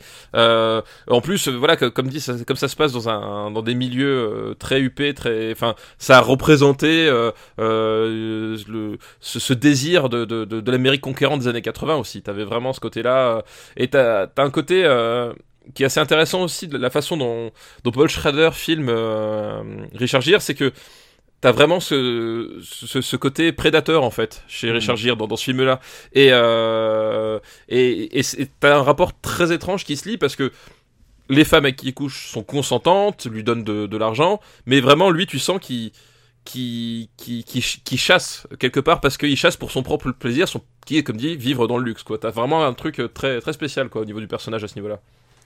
Et on l'a on a déjà parlé de Paul Schrader parce que Paul Schrader est quand même un, put- est un putain de scénariste quand même. Bah oui, c'est oui, c'est- pas le premier venu hein. C'est quand même le un des scénaristes de Scorsese. Euh, euh, c'est le scénariste de Taxi Driver, euh, Raging Bull. euh, Bah, il- a- bah, il a- il a fait aussi la, tentation du Christ. Il avait euh, aussi fait, aussi fait Obsession pour euh, pour De Palma. Ouais, Euh, c'est pas un manchot. C'est, c'est- c'est- en fait, c'était, c'était une figure euh, euh, vraiment hyper importante dans le, dans le nouvel Hollywood des années 70, parce qu'effectivement, c'est un type qui avait signé euh, des, euh, des, des, des scénarios euh, vraiment très marquant quoi. Enfin, c'est. Et important, ouais, je veux dire, quand tu fais. euh, Bah, il a fait, il avait fait euh, Légitime Violence aussi. C'était Ouais. lui qui avait fait euh, le, le, le scénario de Légitime Violence Mm. avec Tommy Lee Jones d'ailleurs. ouais, mais Euh, tu vois, mais quand tu fais Taxi Driver et que c'est ton deuxième scénario, ça pose là un peu te- l'impact que tu vas avoir dans Voilà. le cinéma. le bonhomme quoi. Alors après, c'est vrai que euh, après, c'est devenu un peu la. Euh, il est devenu un peu le. Pas la parodie, mais genre il a vieilli quoi. Enfin, son Bah. style est plus très actuel. Ah, Le- Après, il, lui arrive ce qui, ce qui peut arriver de pire à un type comme Paul Schrader, c'est que bah, il a gagné de l'argent avec ce qu'il faisait, et en fait, euh, toute la misère que portait Paul Schrader, qui a permis de faire des, des scénarios, euh, voilà, comme euh, comme Taxi Driver, comme Obsession, comme Rolling Thunder, bah ça s'est éloigné de lui en fait, euh, Mm. malgré lui. Et c'est que du coup, lui il courait après parce que c'est ça qui faisait sa patte, mais il était plus dedans quoi. Et euh, le dernier film de Paul Schrader, il, a, il a fait un Nicolas Cage, si je me souviens. Bah le- voilà. Non, il a fait les- il a fait deux Nicolas Cage. C'est ça, le problème c'est que là, Paul Schrader aujourd'hui, il fait la Nicolas Cage exploitation quoi. C'est Voilà, vraiment, il il est...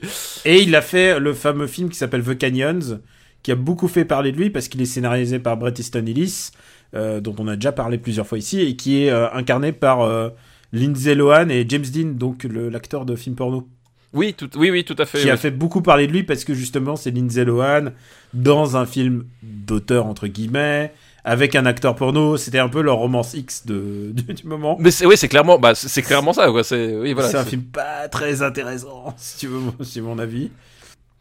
C'est, c'est quand même un mec qui a, eu, qui a eu son moment de gloire, et je pense que American Gigolo en a fait par- partie parce que c'est vraiment euh, un film fondateur de genre de la- l'approche de la sexualité au cinéma euh, américain de, de ces années-là, quoi. Oui, exactement. Bah, ouais. Il faudra attendre, euh, pff, je sais pas, Soderbergh pour, que, pour que ça change. Bah, Soder- et encore Soderbergh est, euh, était moins, enfin, si c'était sulfureux, mais c'était pas pareil en fait. Moi, Ouais. je- le le film que je rapprochais peut-être le, le, le plus dans l'esprit, c'est peut-être Basic Instinct en fait. Euh, ouais, parce, c'est vrai. parce que Qui est un euh, peu dans cette mouvance. hein, Voilà, qui, qui est dans la mouvance parce que ce que, ce que, ce que Soderbergh fait avec euh, Sex Mensonge et Vidéo, parce que c'est de ce film-là dont on, dont, dont on on parle. n'a pas parlé parce que je crois Voilà. que personne nous a envoyé Voilà, de mais- voilà. mensonge et vidéo. mais c'est les, fi- c'est les films dont, dont tu es Ça en train de parler. incroyable, mais ouais. Voilà, euh, Soderbergh était vraiment sur un registre euh, euh, plus intellectuel, euh, alors même si c'était sulfureux de par le sujet, la façon de le traiter, mais t'avais moins ce côté, euh, ce côté comment dire, euh, borderline en fait, que t'as dans American Gigolo- et que euh, après Verhoeven va va va s'amuser à, à titiller dans Basic Instinct par la suite quoi. Je pense que voilà, pour moi l'héritier spirituel d'American Gigolo c'est Basic Instinct. Papa, regarde notre liste. Est-ce que tu aimes American Gigolo?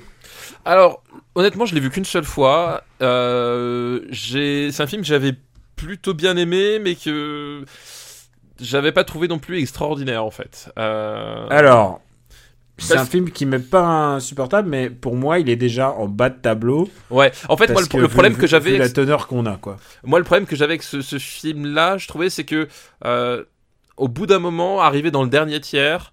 Euh, tu sens, bah, t'avais compris que l'enquête policière c'était, c'était un peu un prétexte et que tout le, justement tout le problème, tout, le- enfin, tout ce qui se passait autour de la sexualité, euh, ça, on finissait par tourner en rond et c'est plus trop où est-ce qu'il voulait aller. Enfin, en fait, voilà, tu vois, c'est-à-dire que le- je trouve le film, euh, le- l'entrée en matière est vraiment formidable. En plus, enfin, Richard Gere, comme dit, ce, ce regard qu'il a à cette époque-là, Il y, a des, face- y a- y a des vidéomontages de Richard Gere en slip. Hein. Voilà. C'est- pas un hasard. hein. euh, le, le- le regard qu'il avait, la façon de, de, enfin, son charisme et la façon dont Son Schrader le film. allure. Alors, Voilà. je me souviens de filles qui m'ont parlé sur particulier de sa, de son allure, de, de ses épaules, enfin d'un Ouais. truc de vraiment sa, sa silhouette. Sa, voilà, silhouette, sa- elle est vraiment façon- mise en valeur. sa ce façon de se tenir en fait. Enfin, il y a vraiment un truc qui est euh, vraiment hypnotisant et qui, qui fonctionne super bien. Mais en fait, arrivé à, vers la fin du film, tu, tu, tu sentais qu'il savait plus trop comment conclure et vraiment, je trouvais, enfin, je trouvais que ça se sentait quoi. Alors, je vais te faire une proposition. Je vois un autre film dans la liste qui a un peu révolutionné une, certaine approche de la sexualité dans les années 80. C'est Kickboxer, c'est ça? Non, j'allais dire Top Gun.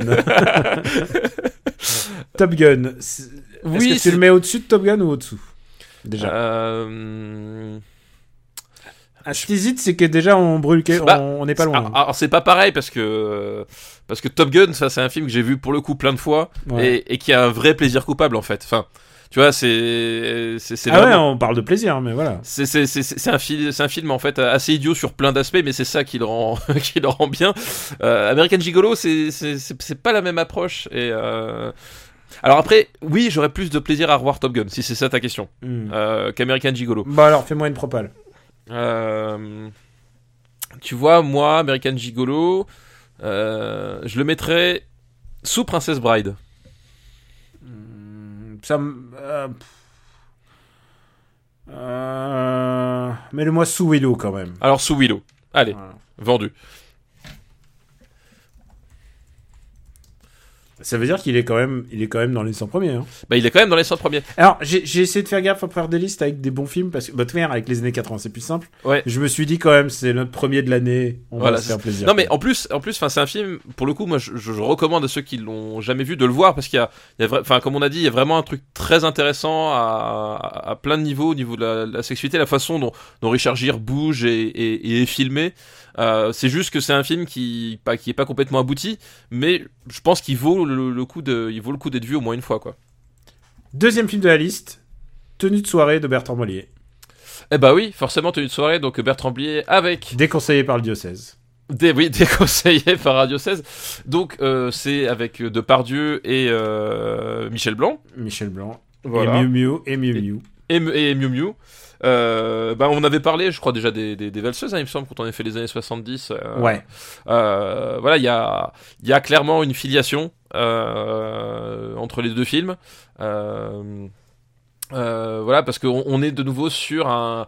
Euh, sur une sur un, un couple de, de, de, de types euh, qui euh, vivent une relation à la sexualité un peu particulière et au milieu de ce couple t'as Miu Miu donc voilà c'est on est on est vraiment sur un Souvent, souvent le cas chez lui. Un triangle amoureux. ouais, ouais, exactement relation masculine, bromance.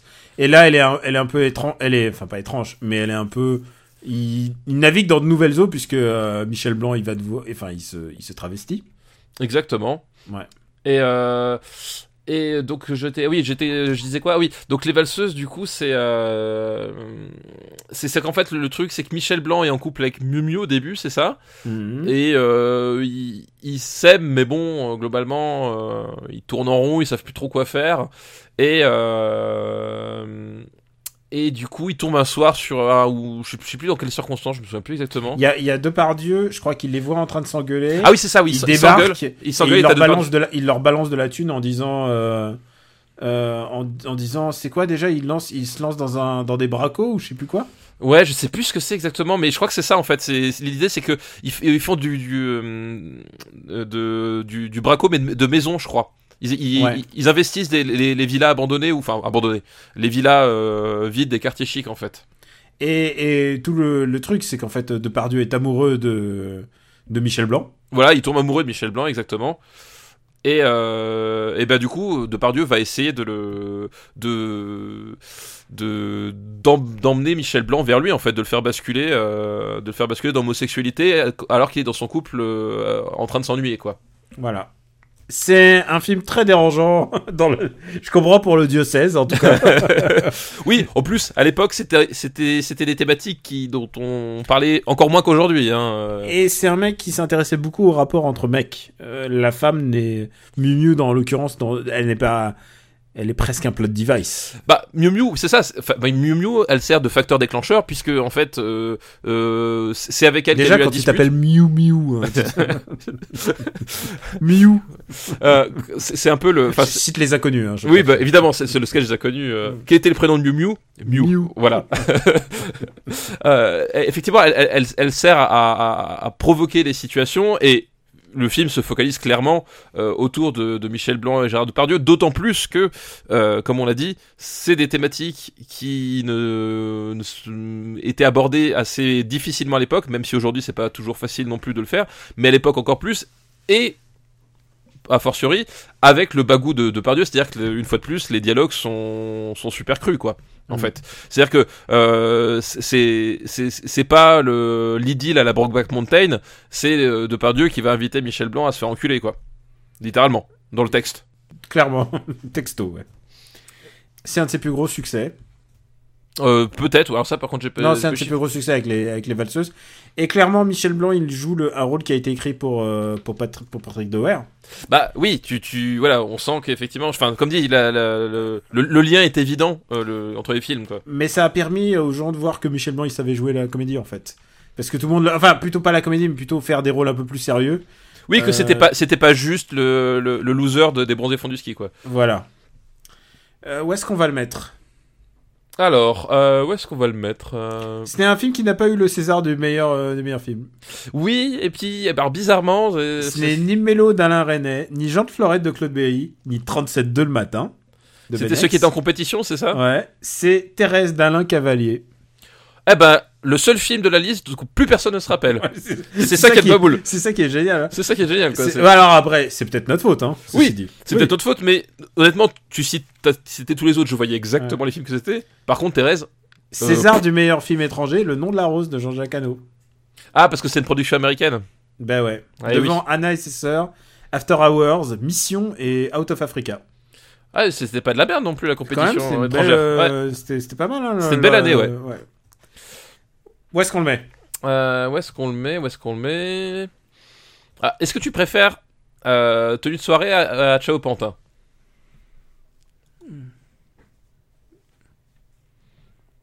Je préfère Ciao pourtant, je crois.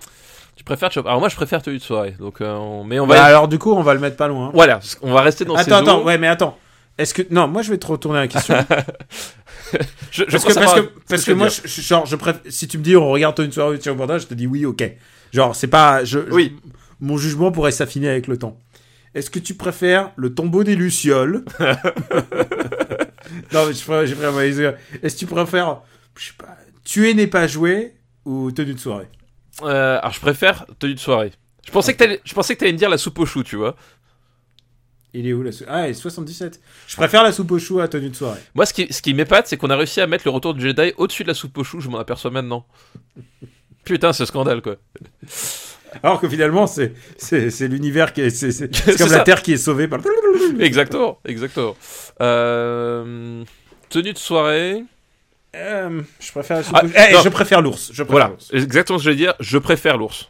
Voilà, en fait. Pour moi, Et, et je pense que Nostalgia Et je et préfère les basse. je, ah, moi je préfère l'été meurtrier. Ok. Alors, est-ce qu'on préfère Spaceballs? Ah, moi je préfère tenue de soirée à Spaceballs. Ok, je préfère une soirée à Spaceballs aussi. Eh ouais. Ah, putain. Non, je préfère Spaceballs, mais laisse-le moi quand même devant Tombeau des Lucioles. Ok, je te laisse devant le tombeau des Lucioles. Allez. Tant pis pour sa ressortie en DVD. Après, euh, c'est, Tombeau des Lucioles est un film tellement, tellement habituel et commun. Tout le monde l'a vu, tout le monde s'est fait son avis maintenant. Oui, bah non, oui. tout le monde a pleuré. C'est ça, tout le monde a pleuré. Bah, euh, même moi j'ai pleuré quand même. Dernier film de cette liste. Je, je, je, je, je fais comme si j'avais pas entendu ta dernière. dernier film de cette liste. J'adore ce dernier film. C'est Cruising. Ah, Al Pacino de- sous la caméra de William Friedkin. Euh, Cruising, donc que, J'adore Cruising. que, le- que vous connaissez tous. Ne montez pas, vous le connaissez tous, même si vous n'avez pas vu, vous le connaissez. Ne serait-ce que pour la scène où Al Pacino est sur une chaise dans un commissariat de police. On ouvre la porte. Là, il y a un gigantesque black en slip et un, avec un chapeau sur la tête qui arrive, qui lui colle une baigne et qui repart. Et rien que pour cette scène, vous connaissez tous ce film. Et C'est devenu un mème cette scène. Enfin, oui, c'est vrai. Et, et, dans- et- et en plus, le pire, c'est que les gens qui connaissent que le même, ils se disent What the fuck, c'est quoi ce truc? Quand tu regardes le film, tu te dis pareil. Parce qu'en fait, c'est littéralement ce qui se passe. Ils ouvrent la porte, le mec arrive, lui fout une grosse baigne, et il se barre, et tu le vois plus tout le film. Et en plus, on a, on a quand même un avantage, c'est que euh, Sorcerer, c'est un film des années 70. Donc, Donc voilà, on n'a pas déterminé quel est le meilleur d'entre les deux. on n'a pas à faire la, on pas à, à faire le, le tri dans ces films de, de William Friedkin. Ça tombe bien parce que d'ailleurs, en plus, euh, French Connection est aussi un film des années 70. Donc tu vois, on, on est, on a évacué plein de, plein de trucs, plein de pièges avec William Friedkin. Euh, et donc, bah, le, le pitch, c'est Al Pacino qui joue un flic new-yorkais.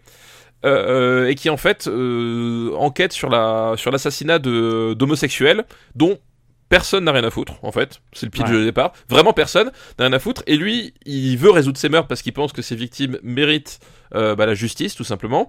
Et euh, du coup euh, le moyen qu'il trouve pour, euh, pour résoudre ces meurtres, bah, c'est infiltrer euh, les milieux homosexuels de- du début des années 80, parce que je crois que c'est 80-81, c'est vraiment euh, le, un, milieu très spécifique à cette époque-là. Enfin, en tout cas, C'est, tu veux dire, le milieu, le milieu Le gay new-yorkais? voilà, le milieu gay new-yorkais. Et en plus, on peut même dire gay, c'est ce qu'on appelait à l'époque les pédécuires. Voilà, euh, gay, euh, gay new-yorkais sadomaso. C'est-à-dire que c'était vraiment, enfin, Ouais. c'était, c'est devenu depuis une espèce de, d'image d'épinal qui colle aux homosexuels. Euh, Mais- mais, mais- à l'époque, Ouais. c'était une certaine réalité. Ça ne voulait pas dire que tous les homosexuels étaient comme ça, mais c'était une, c'est-à-dire qu'il y avait des, il y avait des, des endroits avec des clubs, euh, des clubs les uns après les autres, qui étaient euh, Alors, c'est- dans non, cette thématique-là, quoi. Ce qu'il faut juste dire, c'est que, en fait, c'était un truc spécifique à New York. Oui, voilà, C'est-à-dire c'était. des clubs, ça existait, mais le truc, c'est qu'à New York précisément, euh, on trouvait des choses que, on trouvait euh, des clubs et des, des manières de se rencontrer qui n'existaient pas forcément dans d'autres villes. En France, ça commençait juste, mais euh, aux États-Unis, c'était très très actif. Ouais, et surtout c'était, enfin c'était très, Période de libération sexuelle. Ouais, c'était c'était connu enfin c'était vraiment voilà c'était un et, et le fait qu'effectivement il y avait bah, tous ces tous ces hommes euh, habillés en cuir avec euh, les fesses euh, parfois à l'air et des, des trucs une, une imagerie à la Village People ou mieux en fait que Village People à, la euh, merde j'ai oublié le nom du groupe comment il s'appelle? Euh, attends je 30 secondes Painkiller, c'est par voilà. Euh, ou mieux encore, enfin mieux encore, plus parlant encore, à la Judas Priest. Je sais pas si tu te rappelles de, Oui. euh, de- du look de Judas Priest euh, sur scène. Bah voilà, c'est ce look-là euh, fait clairement référence à, à ces clubs-là au début des années 80. Vraiment, on est vraiment sur cette thématique-là. Donc c'était vraiment un truc très spécifique, très particulier, et donc euh, très sulfureux parce que euh, justement euh, c'était un truc qu'on connaissait, on, on identifiait visuellement, mais jamais on allait, euh, enfin jamais les, le, le, le- l'hétérosexuel moyen allait voir ce qui se passait réellement là-bas, quoi. Et avant qu'on poursuive encore ce film, il faut expliquer un truc, c'est que c'est un film qui était à la fois, euh, comment dire, euh, bousculé par la critique, mais aussi bousculé par la communauté homosexuelle, Oui, bah oui. qui ne s'y retrouvait absolument pas, parce que ils ont fait le truc le plus cracra dingue. Bah en fait c'est ça, c'est que ont- il a poussé Al Pacino au bout du bout, quoi. voilà, c'est ça, c'est que comme on dit, ils ont pris vraiment un, un angle, euh, un angle très spécifique, une communauté au sein de la communauté au sein de la communauté enfin c'est voilà c'était vraiment euh, un, milieu qui était euh, qui était très restreint et très spécifique et euh, fatalement du coup le comme c'est le seul milieu qui est traité dans le film ça donnait l'impression que tous les homosexuels c'était des grands mecs à moustache qui aimaient se faire fouetter avec des pantalons de cuir quoi et c'est voilà c'est l'idée ouais, qui Et en plus, t'as la totale. T'as le, t'as les cagoules, t'as le poppers. oui enfin, oui t'avais c'est- t'avais- tout Et, et le, le Fredkin et son chef-op, ils ont essayé de faire vraiment le truc, entre guillemets, le plus réaliste. Enfin, le plus euh, reportage, en fait. bah le plus euh, Ils sont vraiment, genre, méga documentés sur le sujet. Et du coup, bah, plus t'essayes de faire réaliste, en fait, plus ça, plus les gens ont, plus ça ressort au, au cinéma, quoi. Enfin, plus ça, ça choque. bah c'est ça c'est qu'en fait le, le... Ça a choqué les, les, les bons esprits de l'époque, quoi. Oui, parce que le le, le, le, film fait vraiment la part belle. Enfin, tu, tu rentres vraiment dans ces clubs, tu, tu, euh, tu- et puis tu suis Al Pacino. Euh, en fait, le, le, c'est ça qui est vachement important à mon avis dans ce film-là et au cinéma d'une manière générale, c'est-à-dire que euh, le, le, c'est la question du point de vue. Le point de vue, c'est un, un, un, un blanc hétérosexuel qui rentre avec une certaine naïveté dans ce milieu-là et qui ne comprend pas ce qu'il ce qui, ce qui, ce qu'il voit et ce qu'il vit en fait.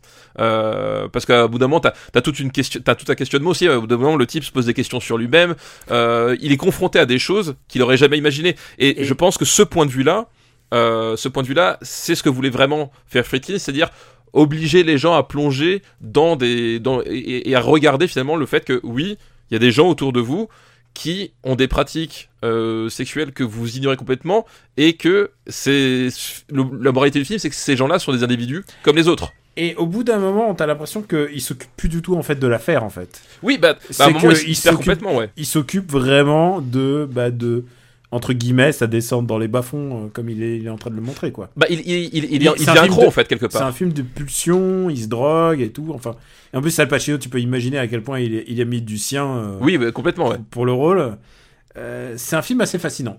Oui, c'est un film. euh, Enfin, c'est un film vraiment, comme tu dis, c'est de, de, de pulsion, euh, d'attirance. Enfin, de pas de descente aux enfers euh, véritablement, parce que le, le, le, personnage de descend pas aux enfers, mais c'est que c'est un personnage voilà, qui se confronte à, à lui-même, à, à une part de lui-même qui, qui l'ignorait complètement. Et, et, et voilà, et, et effectivement, il est à aux antipodes complètes de son monde à lui. Et le fait est que tu, tu as très bien dit, la, la, Friedkin et son chef-op vont plonger dans ces clubs. Enfin, les séquences de, de, de, de, clubs, euh, c'est extrêmement oppressant la façon dont c'est dont c'est filmé. Tu tu euh, et, et encore une fois, l'idée c'est le point de vue, c'est-à-dire c'est de c'est pas tant de de dire que ces clubs étaient oppressants, c'est de dire que ce type-là plongé dans cet univers-là face à, ce- à, à ce qu'il ressent à ce, moment-là, euh, il se sentait oppressé parce que la thématique principale c'est ce type qui se perd et qui essaie de se retrouver dans ce dans ce milieu-là quoi. C'est quand même une putain d'année, puisqu'il y a ce film-là, il y a la même année, il y a De Palma avec euh, bah, Pulsion. Bah voilà. Pulsion. Quand même, euh, Ouais, c'est pas rien. Et là aussi, c'est marrant parce que Pulsion qui est autour de, la- de, de- des questions de, de, de, de sexualité, d'homosexualité ou pas, de regard, de, de soi, de la transformation. Enfin, on est vraiment, pour le coup, exactement sur la même thématique, quoi. Où est-ce qu'on va mettre ce film euh, euh, compliqué et, fascinant aussi Ouais, mais vraiment fascinant. Bah, c'est un.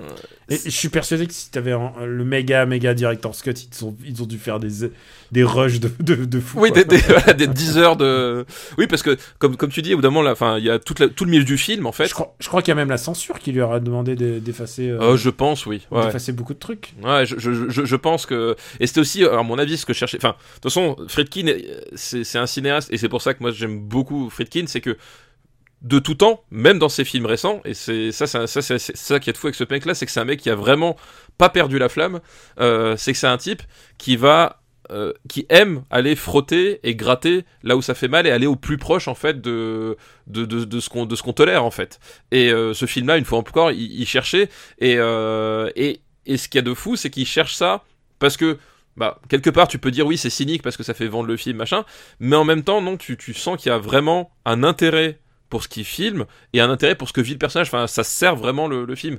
Et, euh, et, et c'est un- pour moi, c'est pour Alors, ça que c'est un ça sert, mais en même temps, il s'y complaît un petit peu. Ah bah, ici, complè- bah, t'as toujours la limite. Parce que et- et il et il s'y complaît dans la mesure où il se dit euh, bah écoute j'ai j'ai quand même cet acteur qui est quand même au top de son firmament et et euh, et, et je vais l'utiliser à fond quoi. Oui, c'est ça. Bah, quelque part, c'est, je pense qu'il réalise la chance qu'il a et, euh, et de se dire, voilà, euh, on va aller à fond avec Al Pacino. Enfin, tout le milieu du film, effectivement, c'est, presque un moyen métrage à part entière parce que on, on, on, on plonge dans la psyché de, de, de, de, de ce type-là qui, qui devient accro à, à ce qu'il est en train de vivre, quoi.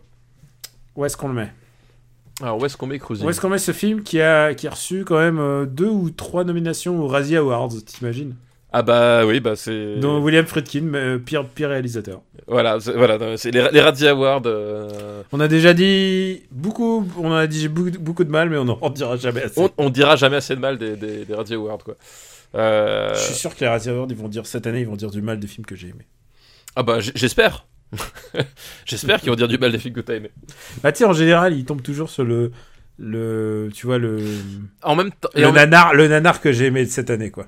c'est ça. Ouais, mais en même temps, ils aiment bien aussi les euh, les, les, les, les cibles faciles entre guillemets parce que là, c'est une cible facile parce que c'est un film excessif, c'est un grand acteur, c'est un réalisateur connu. Enfin, tu sais, t'as vraiment, euh, ils aiment bien aussi ça, c'est-à-dire taper euh, taper là aussi où, où c'est fa- facile entre guillemets parce que ça se voit quoi. Ah où les gens vont faire ah bah ouais évidemment. Voilà, c'est ça.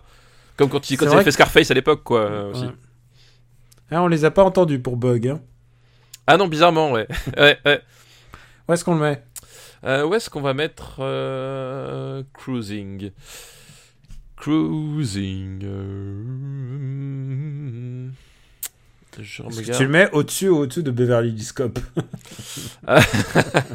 J'aime beaucoup le flic de Beverly Hills, ça, quand même. Des histoires de flics quand même. Des histoires de flics.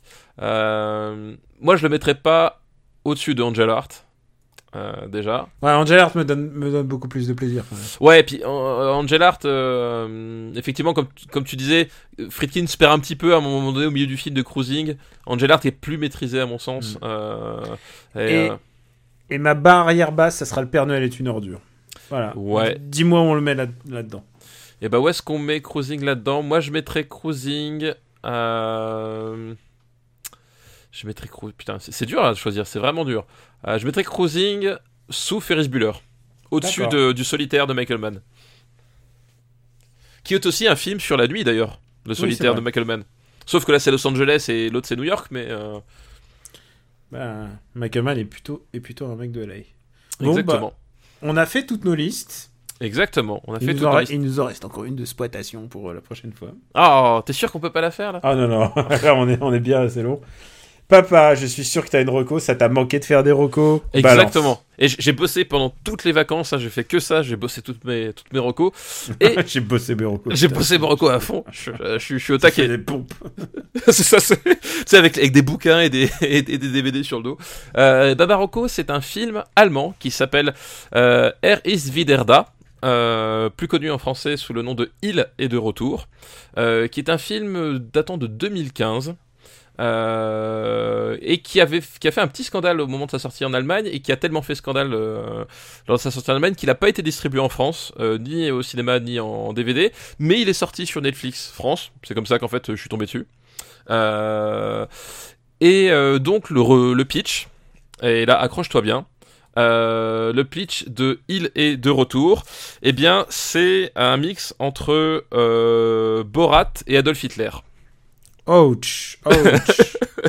Voilà, donc euh, l'idée de base c'est que euh, quand Hitler se suicide dans son bunker, en fait il ne meurt pas, il est projeté dans le futur, et il se retrouve dans le Berlin de 2014. Donc c'est pour resituer le Berlin de 2014, c'est le Berlin au début de la crise des migrants. Ah, et voilà. Et, euh, et donc Hitler se réveille à l'endroit où était son bunker, sauf que bah, aujourd'hui il n'y a plus le bunker, il y a des plaques commém- enfin pas commémoratives, mais des plaques euh, historiques expliquant le, le contexte du truc, euh, etc. Et euh, Hitler va va tomber sur un, un, un- un journaliste qui vient juste de se faire virer de sa chaîne de télé et qui est en cherche de scoop. Et en fait, le, le- évidemment, il, ne croit pas que c'est véritablement Hitler. euh, mais il se dit c'est un, c'est un acteur qui est, qui est convaincu de son rôle et qui est hyper convaincant aussi. Il y a moyen d'en faire quelque chose. Et donc tu suis ce, ce, duo, ce, cette espèce de, journaliste à la gomme et Adolf Hitler.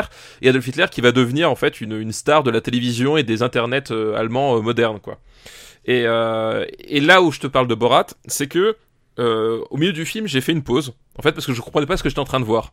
C'est-à-dire qu'à un moment donné, t'as une scène. Euh, c'est une satire, donc euh, t'as as un humour assez particulier, mais je suis assez client, je dois le dire.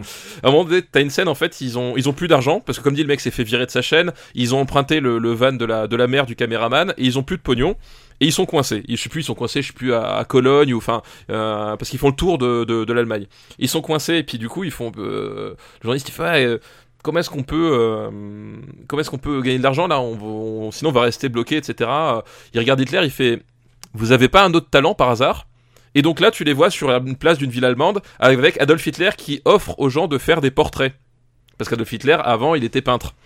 Et donc tu le vois euh, habillé en avec son uniforme avec Adolf Hitler qui fait oui je fais votre portrait pour 5 euros etc et je vois cette scène et je, commence à, tu sais genre à halluciner complètement. Je fais mais qu'est-ce que c'est que ça? Et en fait ce que ce que j'étais pas sûr enfin ce que tu ressens mais là où j'étais vraiment pas sûr c'est qu'une partie du film ce sont des vrais gens en fait qui sont filmés c'est-à-dire que Mmh. c'est-à-dire que quoi. voilà, comme conditionnel, comme Borat, c'est-à-dire que t'as une partie fiction euh, et une partie euh, filmée en réel avec des vrais Allemands qui interagissent. Voilà, t'as des, t'as des, c'est-à-dire t'as des vrais touristes allemands qui viennent et qui, et qui se marrent parce que Hitler est en train de tirer leur portrait sur la place, tu vois. Et, euh, et donc t'as un- très vite un très grand malaise qui s'installe parce que t'as tout le monde qui vient, ouais, on fait une selfie avec Adolphe, etc. euh, voilà. Et évidemment tout le propos du film, c'est de montrer que en 2014, euh, les idées euh, d'extrême droite se sont banalisées et qu'elles ne font plus peur à, personne en fait. Et euh, voilà, donc euh, c'est tout le propos du film et t'as as, toute une thématique euh, dessus. Euh, c'est pas toujours très fin, mais globalement, je trouve que ça fonctionne bien parce que tu comprends le truc et il y a, y a vraiment des passages qui voilà qui, qui te mettent un malaise, mais un malaise sain entre guillemets. C'est-à-dire que si t'es pas mal, mal à l'aise devant ces passages-là, c'est que c'est toi qui as un problème, c'est pas le film. Tu vois ce que je veux dire, quoi. D'accord. Et, Et, euh, c'est un film drôle ou c'est pas un film drôle? Alors c'est c'est très étrange. Alors c'est vraiment comme dit c'est un humour euh, vraiment très particulier. Euh, c'est c'est pas hilarant. Mais euh, il y a des, des trucs que moi j'ai trouvé assez drôles, euh, assez drôles mais assez cruels aussi, on veut aussi parce que voilà t'as des gens qui viennent discuter avec lui et, euh, et le type hein, qui, qui joue Adolf Hitler, il, il est vraiment à fond dedans et il commence à discuter et puis tu sais euh, t'as vraiment ce, mécanisme insidieux où les gens finissent par être d'accord avec lui parce que ah c'est des idées pleines de bon sens, t'as le genre de discours qu'on retrouve aujourd'hui partout et tu, tu vois qu'en fait euh, euh, voilà c'est- t'as une certaine banalisation. C'est comme à un moment donné il rencontre un véritable leader d'extrême droite. Euh, enfin vraiment t'as des trucs enfin voilà t'as des trucs complètement maboules qui, qui sortent de là et ça donne je trouve une bonne photographie euh, de, de l'Occident actuel euh, qui se dit ouais c'est acquis euh, Hitler n'en reviendra jamais au pouvoir ou ce genre d'idée ne reviendra jamais au pouvoir on est à l'abri Sauf que, sauf que pas du tout en fait. Et je trouve que ça fonctionne bien parce que le, voilà, ce mélange fiction-réalité, il y a plein de moments où, où tu, tu sens que vraiment voilà la- la- les mécaniques qui se mettent en place. Il y a une scène par exemple à un moment donné où euh, ça c'est une scène scénarisée, mais euh, genre euh, donc Hitler devient une star de la télé et t'as un pool Mhm. de scénaristes qui doivent écrire des blagues pour lui. Parce que euh, Ah. parce que tu sais, il doit faire le show. Et donc, t'as le, t'as le producteur et t'as, t'as cinq scénaristes face à eux. Et t'as le producteur qui fait, ouais, il faut, faut y aller à fond, faut faire des blagues sur les fours, faut faire des, des trucs comme ça. Et faut faire des blagues racistes. Et puis là, t'as un scénariste qui le regarde et fait, oui, mais une blague raciste, c'est raciste. Tu sais Et le mec fait, ah, mais non, mais vous verrez, ça va bien se passer. Et tu, et t'as cette scène où tu vois ces types qui essaient d'écrire des blagues euh, racistes, des blagues pour Hitler. Et tu vois les types, tu sais, genre, ils se dégoûtent eux-mêmes, tu sais. Et vraiment, et, et vraiment, tu sais, tu les sens hyper mal à l'aise. Et quand t'en as un qui. Voilà, c'est. T'as plein de trucs comme ça. alors. Je recommande. Alors, c'est vraiment particulier. Je pense vous risquez de pas aimer. Mais je pense que c'est c'est c'est un film qui fonctionne aussi parce que c'est un film allemand qui porte un regard sur l'Allemagne. Euh, voilà, enfin il y a vraiment un, un truc euh, intéressant à voir quoi. Mon film, euh, parce que je- pour une fois je vais recommander un film, est en apparence plus plus lol, mais en fait tu vas voir, il y a, y y un twist. c'est un film qui s'appelle Ingrid Goes West. Ah oui, je vois ce que c'est. qui- Alors c'est l'histoire de Ingrid qui est incarnée par Aubrey Plaza. Mhm. C'est une fille euh, qui est mentalement instable, on va Oui, dire. alors c'est Aubrey Plaza qui fait les rôles d'Aubrey Plaza en fait. Voilà. Ah non, alors elle, elle le fait très bien. Tu sais, Ah, elle mais- a non, mais ce- elle est géniale. Ce qu'on appelle la, Ah non mais la, la resting, euh, la resting beach face, tu sais, Oui, oui. genre le l'air de complètement blasé et je, je dis pas je dis pas ça en mal, mais c'est Ouais. c'est à dire que euh, Audrey Plaza dans, dans le rôle de, de fille déjantée, euh, enfin c'est c'est un Hmm. Choix. c'est c'est le paradoxe de, de cette fille. On- Oui. Dans les films, en général, on lui fait jouer la, la, la, la bimbo euh, qui va dans, qui, qui, qui fait des beach parties, alors que pas du tout en fait. Elle est vraiment parfaite pour jouer les psychopathes. Oui, les, les, les filles qui mettent mal à l'aise, bah, tu sais comme dans, Mm. dans Scott Pilgrim en fait. Voilà, Scott, exactement. Scott Pilgrim ou dans Légion, euh, voilà, c'est enfin, c'est c'est genre, euh, y a- elle, est, elle, est, elle est vraiment douée là-dedans quoi. Et donc elle est, elle est, elle est un peu, elle est très instable même. Euh, Il y a genre, il y a, tu la vois au mariage de son ami et et, et elle a pas été invitée évidemment. euh, tu sais, c'est genre, euh, elles, elles se- alors qu'elles se sont jamais rencontrées vraiment ou je crois qu'elles se sont jamais parlé et elle la gaze, elle lui fout une gazeuse dans la gueule. Et tu, tu vois genre, c'est la, c'est la fille sympa. C'est ça.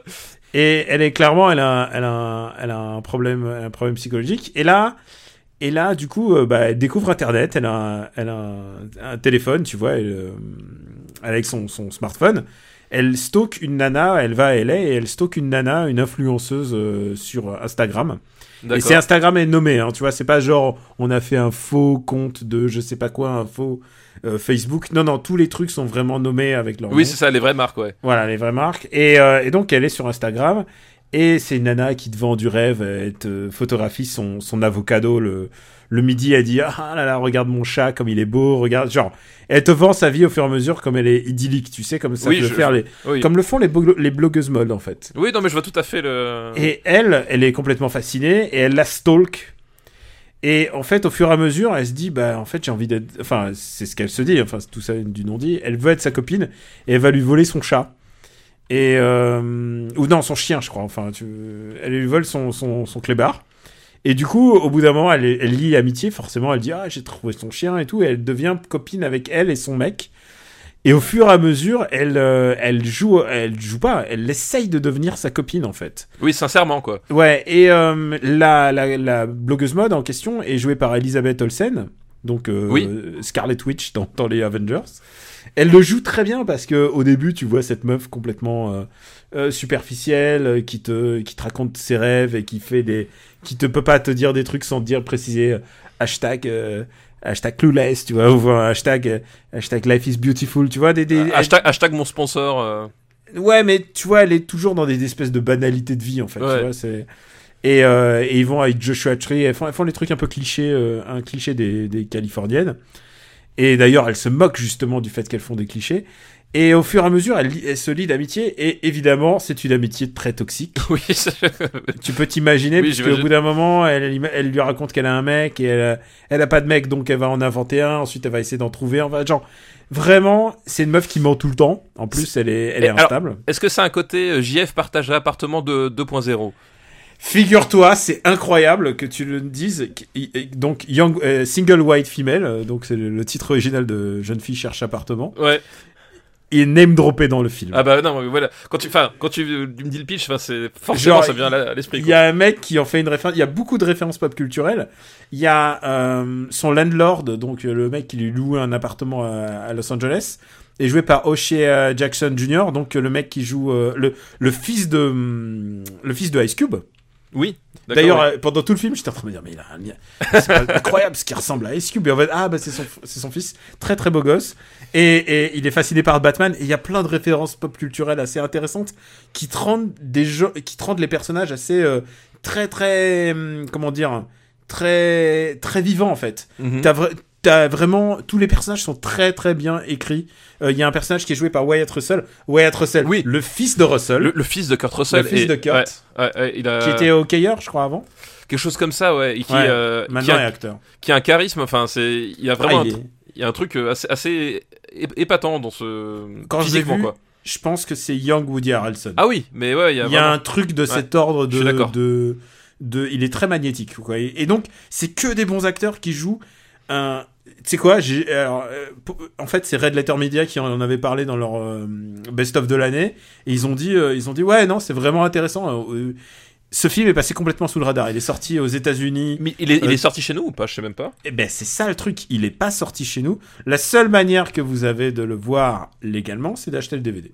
D'accord, ok, ouais. aux États-Unis. Voilà, c'est voilà. Donc voilà ce que je vous conseille de faire. Si vous voulez vraiment vous voir un bon film qui parle des trucs d'aujourd'hui, je trouve que Instagram et euh, Instagram et la, la vision qu'ont les gens des réseaux sociaux et de la vie qu'ils projettent et tout, c'est pas du tout un mauvais sujet. C'est un sujet passionnant. Ah bah bien c'est sûr, un ouais. sujet qui va vous, qui vous concerne parce que quoi qu'il Bah, oui. Quoi qu'il arrive, vous y êtes, euh, vous y êtes euh, confronté. Ça va peut-être concerner vos gamins, vos, enfin votre famille, forcément. Et il y a un truc vraiment de, de- elle le joue vraiment bien.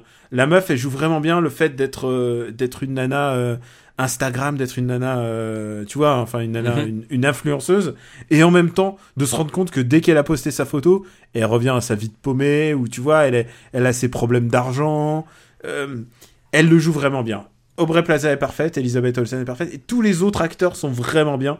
C'est une, putain de, de comédie dramatique. Évidemment, ça, ça ne peut pas, ça ne peut pas se terminer oui, bien. ouais, oui, oui, j'imagine. Mais non, mais ça, ça se tombe bien que t'en parles parce que moi, je, je l'avais effectivement ce, dans, le, dans le collimateur ce film parce que je voulais le voir et j'attendais une sortie France. Enfin, tu sais, genre, je, voilà, Ah bah, je- naïf, naïf. Laisse tomber, laisse tomber. Euh, Ouais. Enfin, je vois pas ça, je vois pas ça sortir bientôt. Oui, parce mais... qu'il a, il a pas été nommé au Golden Globe ou voilà, c'est. Non, non, il est sorti en août.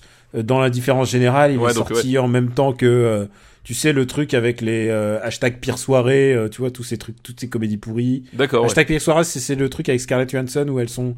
C'est le. euh, Ah oui.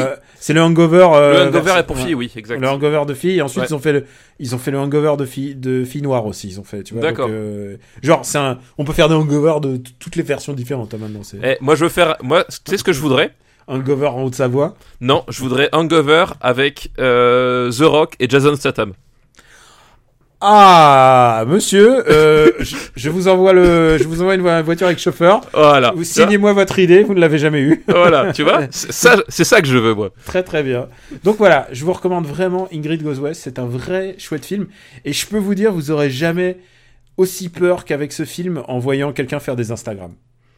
Eh ben, écoute, tu m'as, alors- redonné envie, voilà. C'est pas des histoires de pic à glace et des machins, mais c'est super flippant. Oui, Surtout si t'as vu euh, Young White Female de, de le, le, le film avec Bridget Fonda, quoi. Oui, voilà, euh, JF partagerait appartement. euh. J'ai appris qu'il y avait une suite de JF partage appartement. Non. Je te jure. Bah, comment c'est possible Bon, c'est sorti, je crois que c'est sorti. Bridget en- Fonda Non, non, non, je crois, euh, genre, ils ont repris le, ter- le, le thème et le, et le titre. Ah oui, d'accord, c'est une suite euh, de production, quoi. Voilà, ouais, c'est euh, ouais, C'est Alan Quaterman. Ouais, c'est ça, exactement. bon, bah, je crois qu'on a, on a tout dit maintenant. Ah bah, je crois qu'on a tout dit. On a, été- qu'on peut- on a été concis, euh, clair et rapide. Ouais, tu parles, ça va être un long épisode pour moi à monter. Euh, où est-ce qu'on peut te retrouver, papa? Eh ben écoute, on peut me retrouver euh, sur Twitter, @gkpluginbaby, sur Sens Critique, Plugin Papa, euh, sur euh, Gamecult, n'est-ce pas? J'ai rien en ce moment, mais je, ne, désespère pas de, revenir dans les colonnes de Gamecult dans les prochains temps. After Eight, par là mon Luc. Et puis voilà, voilà, c'est déjà pas mal. Mais c'est déjà pas mal. Pour moi, c'est Camille Robotics sur Twitter, Super Ciné Battle, After Eight, MDR, donc MDR qui a repris. Euh, on a repris avec une comédie de Christian Clavier. Voilà, bah il faut, il faut commencer euh, fort, tu vois. Et, et celle-là, tu sais quoi Je vais déjà te la mettre de côté. Parce que je pense que pour le montage de fin de l'année, tu sais quoi, quand j'ai vu, j'ai dit oh là là, mais il y a un truc à faire. Il y a un truc à faire. Et je sais pas si t'as lu l'épisode, de- t'as écouté l'épisode de MDR, mais c'est le Twin Peaks de Oui, Christian Clavier. oui, oui, oui, c'est. Voilà. Moi j'ai envie de te dire, je, euh, je suis trop vieux pour ces conneries. Ouais, bien sûr. Non, non, mais tu vas le faire avec plaisir. Je sais que tu vas le faire avec plaisir. Et puis tout le reste, c'est pas grave. On en reparlera sur Twitter ou sur, sur notre site officiel, supercinébattle.fr, où vous pouvez retrouver la liste ultime, les Voilà, exactement. ultimes, la liste des années 80. Et, et qu'est-ce qu'on a d'autre à rajouter? Rien, je crois qu'on a tout dit. Bah je crois Euh, qu'on a ah tout oui. dit. hein. Un truc, parlez de Super Ciné Battle euh, autour de vous. Parce que les médias, les médias, ils le feront pas pour nous. Quelle indignité, quelle indignité. Non, non, mais euh, on- n'aura pas la télé, on n'aura pas la radio. Le seul ma- Je, je- je crois que nous leur faisons peur, Daniel. La seule manière euh, de grossir pour de ce podcast à de grossir, c'est vous, public, c'est vous tous. Et donc, merci d'en parler autour de vous. Euh, je le dis de temps en temps, mais voilà, c'est c'est quand même cool que vous faisiez, vous partagiez votre passion et si ça vous fait marrer d'écouter euh, un deux hurluberlus, euh, Mal classé, l'Empire contre-attaque. Et ben voilà. T'as tout gâché. j'essaie, j'essaie de dire, ah mais non, mais non, des trucs positifs. Ou Polystory est 20 e Voilà, exactement. C'est ça l'important. Voilà. Est-ce que chez Devant les autres, est-ce voilà, est-ce que chez les autres, Polystory est 20 e Non. Voilà. Polystory est devant Shining quand même. hein. Exact. Bah, Et Pulsion. c'est, on n'y peut rien. Et C'est devant dans. Live. On n'y peut rien. Tais-toi. Et, et devant Short Circuit. mais en même temps, euh, si on m'écoutait Polystory, il pourrait être très bien, il pourrait être tout aussi bien premier. hein, si Oui, c'est mais c'est- c'est- c'est le problème, c'est c'est que voilà, c'est pour ça qu'on fait le classement à deux parce que si on le fait à, à nous seuls, déjà il changerait chaque semaine. C'est vrai. Donc ça aurait pas d'intérêt. Et puis ouais, il aurait rien à voir, mais voilà, c'est. Bon, on vous a tout dit. Merci encore de nous suivre et on vous embrasse très fort. Et c'est la première de l'année, donc on vous souhaite une très bonne année. Merci à tous, bonne année.